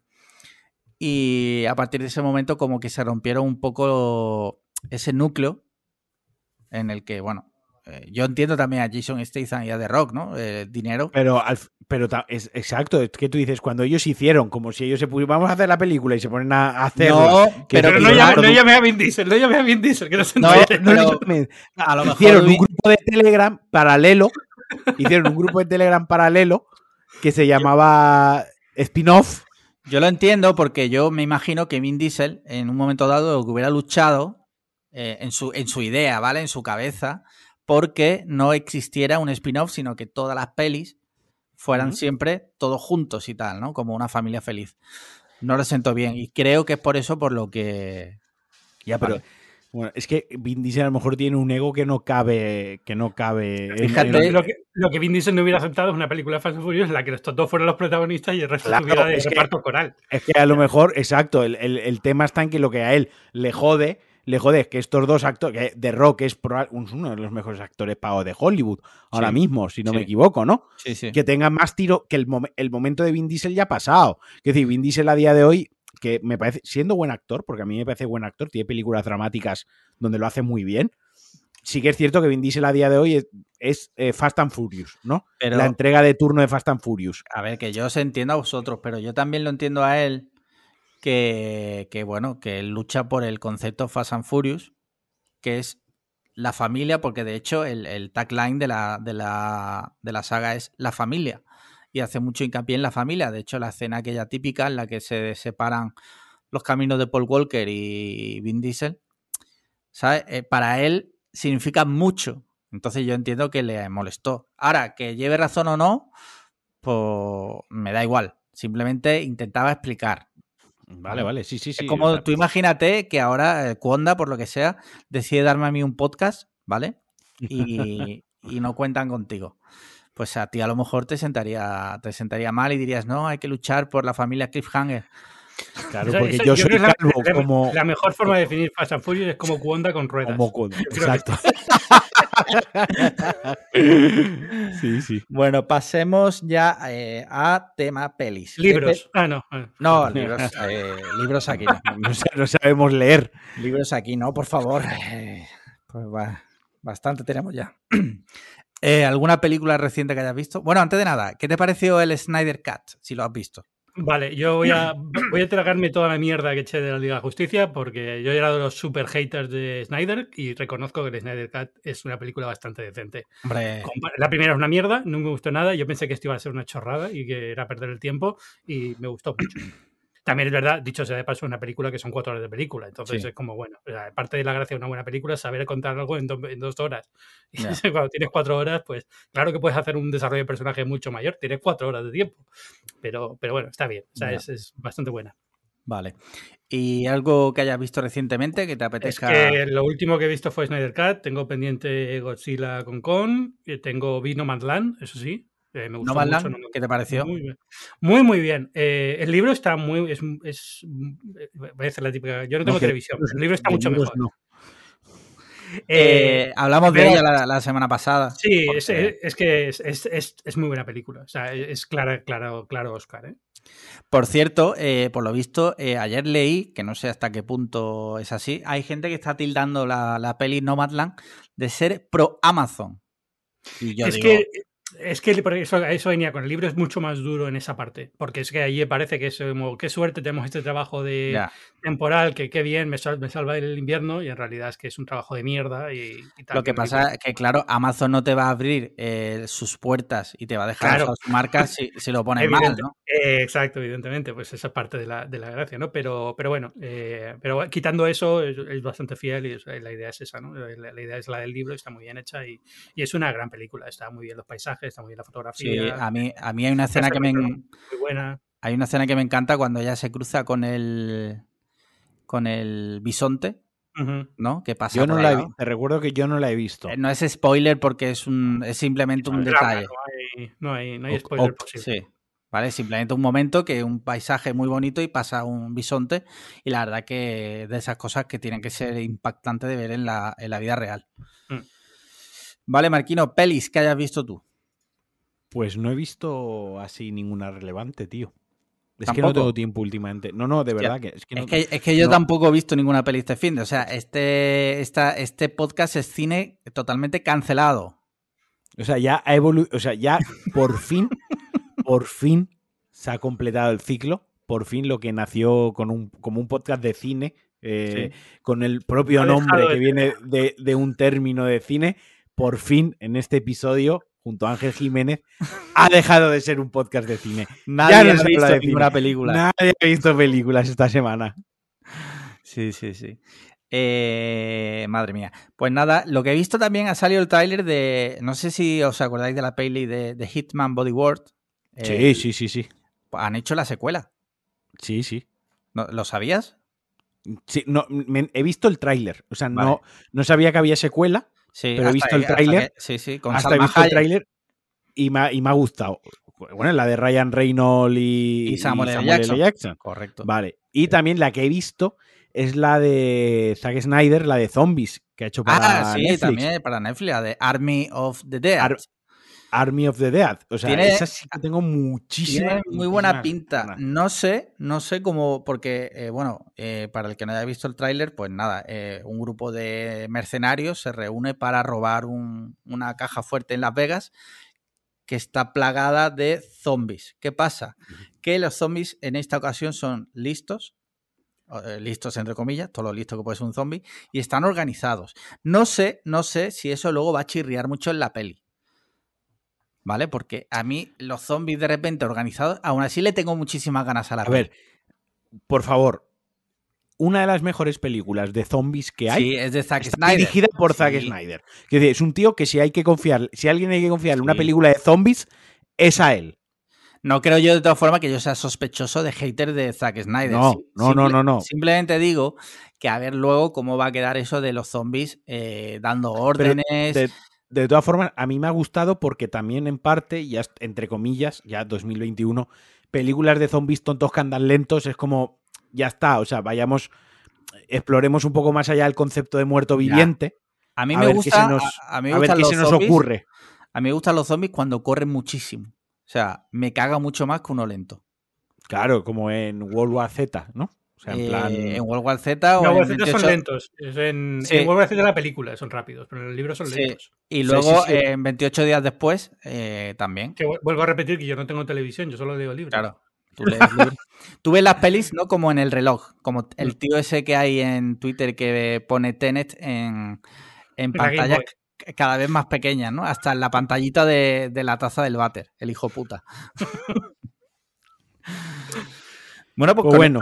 Eh, yo creo que hemos concluido. Si os parece, voy a mirar la portada de elmundo.es a ver si ha habido una noticia de última hora en este rato. ¿Qué, vas a cenar hoy, Ángel? Coño, ¿qué hora es allí? ¿Qué hora, es allí? Aquí son, las 3 de la tarde. Em, hoy es cena de cumpleaños. Mañana es mi cumpleaños. Hombre, hombre. Muchísimas felicidades, Ángel. una cosa, una cosa. Dos, hitos importantes esta semana. Mañana es mi cumpleaños y ayer empezó el Ramadán. Hostia. Vaya.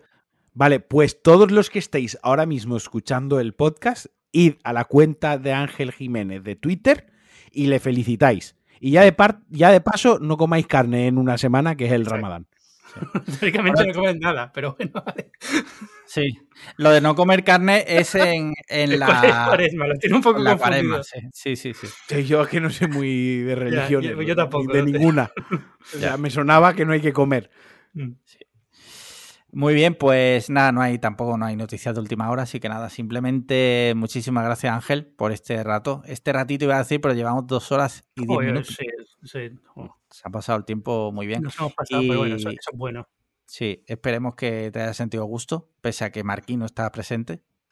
Muy a gusto ataques gratuitos. Eh, totalmente. Cero, cero, sorpresas hoy ya, después de todo lo que me habéis atacado. Eh, no sé. Bebed Dr. Pepper, que está muy rico. No, ha habido, no ha habido referencias al nazismo, no ha habido referencias a Echenique. Eso iba a decir, tío. muy a eh, gusto. ¿Qué ha pasado me gusta, hoy? Me gusta el tono que ha tenido el podcast en este episodio. Sí, sí, sí. Luego la gente se quejará porque. Bueno, no, habrá gente muy contenta porque no hemos hablado de cine. Es que eh, me hace mucha gracia porque hay gente que dice que cuando hablamos de cine, Ángel, no sé si lo sabe, que quita el podcast. Hay gente que dice, yo cuando hablan de cine lo quito. que es como, no sé, Hombre, si el podcast ya no es de cine, pues también tiene su, sentido, ¿no? como no queréis hacer el podcast que yo dije que hicierais con los retos, pues ah, tenéis lo que tenéis. Tenéis la audiencia que os merecéis. Eso es cierto. Muy bien, pues nada, en serio, Ángel, muchas gracias. Eh, muchas gracias, Marquino, también, por aguantar eh, los ataques, gratuitos. Muchas gracias a los oyentes, en especial a los mecenas. Eh, ya sabéis, patreon.com barra podcast cliffhanger. Y voy a decir una cosa, en el mes de marzo no nos ha dejado nadie ni una review en Apple Podcast. O sea, me parece lamentable que nadie lo haya hecho. O sea, me parece muy mal. Así que por favor, por favor, que alguien lo haga. Y me gustas y comentarios en, en iVoox. Y ya está. Venga, y algún retweet. Pues y algún retweet por pedir. Venga. Así que nada, muchísimas gracias y nos vemos la semana que viene. O nos escuchamos. Chao. Hostia, que no está grabando, tío.